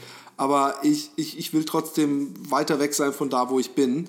Um, weil, weil ich beim Laufen gerade den Unterschied merke. Da, das sind so, sind so, ich meine, das sind schon drei Kilo, ja. Das sind ähm, zwölf Pakete Butter, ja. Von diesen viereckigen ja. äh, Dingern. Das ist echt eine Menge, wenn du, wenn du läufst, was du da mit an Gewicht rumschleppst. Und ähm, ja, ich, ich, ich sehe es ähnlich. Und, und bei mir war es so, dass ich ja nicht mal immer der Dicke war. Ups, Entschuldigung. Entschuldigung. Ähm, ich war ja nicht mal immer der Dicke. Aber ich wurde irgendwann so mit der Schwangerschaft und, und ein bisschen davor und wie auch immer, wurde ich langsam immer dicker. Und, äh, und das war halt, ja, das war halt scheiße. Und ähm, ähm, als ich dann eben langsam anfing, dann habe ich auch gemerkt, dass ich nicht nur das so, so ich bin halt der Dicke, sondern dass ich versucht habe, über die Zeit für mich so Ausreden zu finden. So, hey, jetzt bist du halt, weißt du, über 30, da hat man halt einen Bauch. Und wenn irgendwo eine Frau irgendwann mal gesagt hat, ja, so ein echter Mann muss aber auch nicht so ein Spargeltarzahn sein. Ich gesagt, siehst du? Und, ja. so. und, und, und dass ich dann irgendwann, als ich gemerkt habe, ey, ich kann auch richtig sportlich und schlank sein, dass ich gemerkt habe, ich habe auch komplett von mir die Seite aufgegeben, dass ich eigentlich mal, dass es Mädchen gab, die mich voll attraktiv fanden, ja, mhm. und dass ich, dass ich schon so ein bisschen mich, mich damit gesettelt habe. Und apropos Jonah Hill, der Simon war auf einer äh, Vernissage von mir, wir kannten uns nur das Maniac Forum vor, ach, ey, muss vor acht, neun Jahren gewesen sein und er kommt rein und sagt, ah, du bist es, du bist der Philipp. Und ich so, ja, warum? Er so, ja, mir hat einer gesagt, du siehst aus wie der eine aus Superbad. und ich bin mir ziemlich sicher, dass er nicht den, äh, fuck, wie heißt er? Äh, ähm, Michael Sarah? Genau, dass er nicht Michael Sarah ja. meint. Und wenn ich mir die Fotos von dieser Vernissage heute angucke, dann muss ich denken, fuck man, inzwischen kann ich sogar ein bisschen nachvollziehen, ähm, ähm, warum jemand gesagt hat, der sieht aus wie der eine aus Superbad. Ja, auf jeden Fall höre ich auch auf. Seth Rogen und Jonah Hill sind auch so die, die ich auch oft bekomme, so äh, der, der deutsche Fettsack, so. Ja. Ja, das ist natürlich, die Leute wollen natürlich immer, immer äh, vergleichen. Aber Seth Rogen ist ja nicht mal ein Fettsack, finde ich. Der Nee, ist nee. einfach so ein bisschen, so für amerikanische Verhältnisse ist der wahrscheinlich so gemittelt noch eher so, so ein bisschen dünner als der, als der Durchschnitt. Aber ähm, ähm, ja, mein Gott. Ähm, Jetzt weiß ich gar nicht mehr, haben wir die Brücke überhaupt? Es wird sowieso. Wir müssen, also wir müssen, entweder du musst nochmal kommen oder, oder irgendwas, aber ich überlege nämlich gerade, ähm, eigentlich wollte ich The Rise of, of Florentin Will machen, aber wir haben gleich mit dem, mit dem Ende angefangen. Äh, was, was vielleicht noch viel interessanter ist, damit wir zumindest so ein bisschen chronologisch was drin haben, was denn für die Zukunft bei dir noch ansteht. Also äh, arbeitest du, du arbeitest gar nicht mehr beim Neo-Magazin, oder? Äh, beim Neo, Neo-Magazin? Neo heißt es Magazin doch, Royal, oder? ja. Ähm, nee, ich, bin, ich war da eine Zeit lang Autor, also auch fest im, im Writers-Team sozusagen. Aber äh, bin ich jetzt nicht mehr. Ich bin noch offiziell Ensemblemitglied und tauche da ab und zu auf, wenn es da eine kleine Rolle gibt. Aber das sind dann oft Sachen, die ich dann auch nicht selber geschrieben habe oder so, sondern da bin ich dann nur Ensemble tatsächlich dabei. Ähm, aber ansonsten mache ich jetzt hauptsächlich eben ähm, gute Arbeit Originals auf YouTube und eben bei den Rocket Beans einen Tag die Woche und mache fleißig Podcasts. Ich habe jetzt auch gerade einen komplett neuen Podcast gestartet am Samstag und äh, mache da heiter weiter. Ja. Wie heißt der ha, Podcast? Äh, das ist der La Cars. Das ist, glaube ich, mein gewagtestes Projekt bis jetzt. Das ist nämlich ein komplett ernster Podcast, wo es man nicht irgendwie Comedy und Haha und Quatsch geht, sondern es geht um äh, eine geheime Leidenschaft von mir, um Psychoanalyse. Und äh, da Oh, geht es okay. um einen speziellen französischen Psychoanalytiker, Jacques Lacan. Und ähm, da habe ich in Berlin habe ich einen Lacan-Experten gefunden, der mit mir zusammen diesen Podcast macht. Und wir besprechen da so ein bisschen drüber. Es ist ziemlich abgefahren. Es ist halt wirklich so Freudzeug, so Traumanalyse, Unterbewusstsein und so. Äh, wirklich, wo viele Leute einfach so sagen, so, ja, ne, weiß ich nicht. So, und aber es ist mal eine abgefahrene, verrückte neue Welt und wo vielleicht auch der ein oder andere mal irgendwie eine andere Seite davon entdecken kann. Und es ist auf jeden Fall spannend und es macht Spaß, irgendwie auch mal so einen Gegenpol zu haben, neben den ganzen Quatsch-Podcasts und Projekten, mal was zu haben, wo man wirklich auch mal äh, sich ernst darauf vorbereitet. Ähm, und äh, cool, cool. Ich bin gespannt. Klingt sehr spannend. Und sonst äh, natürlich gute Arbeit äh, äh, weitermachen. Ähm, ähm, was ist denn dein großer Traum? Florentin, wo siehst du dich denn in fünf Jahren? Boah, schwer zu sagen. Sowas wie ähm, ja, Netflix-Serie, Serie schreiben, darstellen, irgendwie sch- schauspielerisch irgendwie mal eine größere Rolle irgendwie im Fernsehen, Kino, sowas in der Richtung ist natürlich immer krasses Ziel irgendwie. Schauspielerei ist auf jeden Fall auch ein großes Thema für mich. Mal gucken, wie das läuft. Ansonsten die Podcasts ausweiten, irgendwie äh, mit gute Aboriginals mehr machen, irgendwie diese Impro-Comedy-Show mal machen, irgendwie so Live-Events und so. Also da in den verschiedenen Richtungen da einfach mal irgendwie den nächsten Schritt gehen und so. Aber momentan, ich bin sowieso, habe gerade jetzt die Möglichkeit bekommen, mehr oder weniger eigenständig da so ein Comedy-Projekt zu machen mit einem coolen Team. Da ich bin eh schon überglücklich und habe eh schon mal das Gefühl, das reicht jetzt erstmal an den nächsten für fünf Jahren und jetzt muss ich jetzt erstmal die Arbeit reinstecken Voll. und dann das Versprechen einlösen, das ich Leuten gemacht habe, die dann mir anscheinend vertraut haben und gesagt haben, ja, dann mach mal. Und da muss ich jetzt eben beweisen, dass, dass ich das kann und muss da richtig viel Arbeit reinstecken ähm, und da mal irgendwie gucken, wie es weitergeht. Aber ich bin noch nicht in der Situation, wo ich sage, so, ja, ich muss jetzt schnell meine eigene äh, Sendung bekommen haben, ich habe es langsam verdient. Ganz im Gegenteil, ich habe eher das Gefühl, ich müsste mir erstmal rückwirkend all das verdienen, was man mir jetzt schon gegeben hat. Das ist eine sehr schöne Einstellung. Ähm, ich ich glaube auch, man, man, man, du solltest die Zeit genießen vor dem ganz großen Durchbruch. Das Weil das ist meistens die schöne Zeit. Und ich habe das zum, zum Roman auch gesagt. Auf der Tour habe ich gesagt, weißt du was, das, wo wir jetzt drin sind, das ist das, wovon die Leute, die dann richtig berühmt werden, immer sagen, dass das die schönste Zeit war. Weißt du, wie ich meine? ja, das kann schon sein. Weil man ist schon nicht mehr, also jetzt in, in unserem Falle, du bist natürlich nochmal durch, durch diese Fernsehgeschichte, hast du eine, eine ganz andere Bekanntheit als Roman und ich, aber wir sind schon nicht mehr so, dass wir so komplett von Null auf anfangen müssen, podcastmäßig, weißt du? Und, aber, aber wir sind auch noch nicht so, dass wir praktisch, äh, wenn, wenn einen auf der Straße angu einer, einer länger anguckt, dass man denken muss, dass der einen erkennt oder so, sondern dass der einfach wahrscheinlich denkt, äh, hey, was ist das für ein gut aussehender Mann oder was das für ein Depp, aber nicht, weißt du so, und das ist, das sollte man genießen, glaube ich. Ich glaube, dass es ganz viele Leute gibt, die auch gerne um, um, umdrehen würden in ihrer Karriere und wieder dahin zurück wollten. Von daher, ich genieße diese Zeit, weil bei mir bleibt bleibt so. Aber ähm, hey, es war sehr nett. Äh, vielen Dank, dass du gekommen Ey, vielen bist. Dank für die Möchtest du Einladung, das hat mich sehr gefreut. Möchtest du noch auf irgendetwas hinweisen? Wo kann man dir folgen, dich unterstützen, ähm, dich hören? Ähm ich glaube, das Beste ist einfach auf, auf Twitter pommes-ruppel oder auf Facebook einfach Florentin Will suchen. Da findet man meine Seiten und da kann man dann gucken, was ich so treibe. Und ähm, früher oder später findet man dann irgendwie alles auch schon. Ansonsten natürlich der YouTube-Kanal Good Arbeit Originals, wie schon noch oft erwähnt wurde. Und ja, alles weitere findet man dann ja, aber vielen Dank für die Einladung. Es war tatsächlich, ähm, ich, ich, ich möchte natürlich auch sagen, dass ich äh, oft auch mal, ähm, gerade in den Gesprächen zwischen Roman und dir, immer so gedacht habe, so, ah, eines Tages vielleicht gehöre ich mal dazu, zu den Coolen und bin ich mal dabei. Und den, diesen kleinen Traum hast du mir heute äh, in Erfüllung gebracht, mal Teil des Ganzen zu sein. Es ist schön. Es ist schön, das äh, zu hören, äh, zumal ähm, du uns schon lange überholt hast ähm, in Sachen Coolness. Aber ähm, Nee, wir, wir, ähm, du bist sowieso natürlich ganz deutlich noch, ähm, auch auf jeden Fall im Happy Day Podcast noch immer eingeladen. Und das Gespräch, was wir mit dir da führen werden, wird auch ein komplett anderes Gespräch sein, als wir jetzt geführt haben. Weil eigentlich ist dieser Podcast nämlich auch eher so mein ernstes Projekt. Aber ja, es wäre mir eine sehr große Ehre. Ihr nehmt nur, glaube ich, immer so spontan auf. So. Das heißt immer so. Nee, wir haben eigentlich, aber wir haben halt andere Arbeitszeiten ja. als du.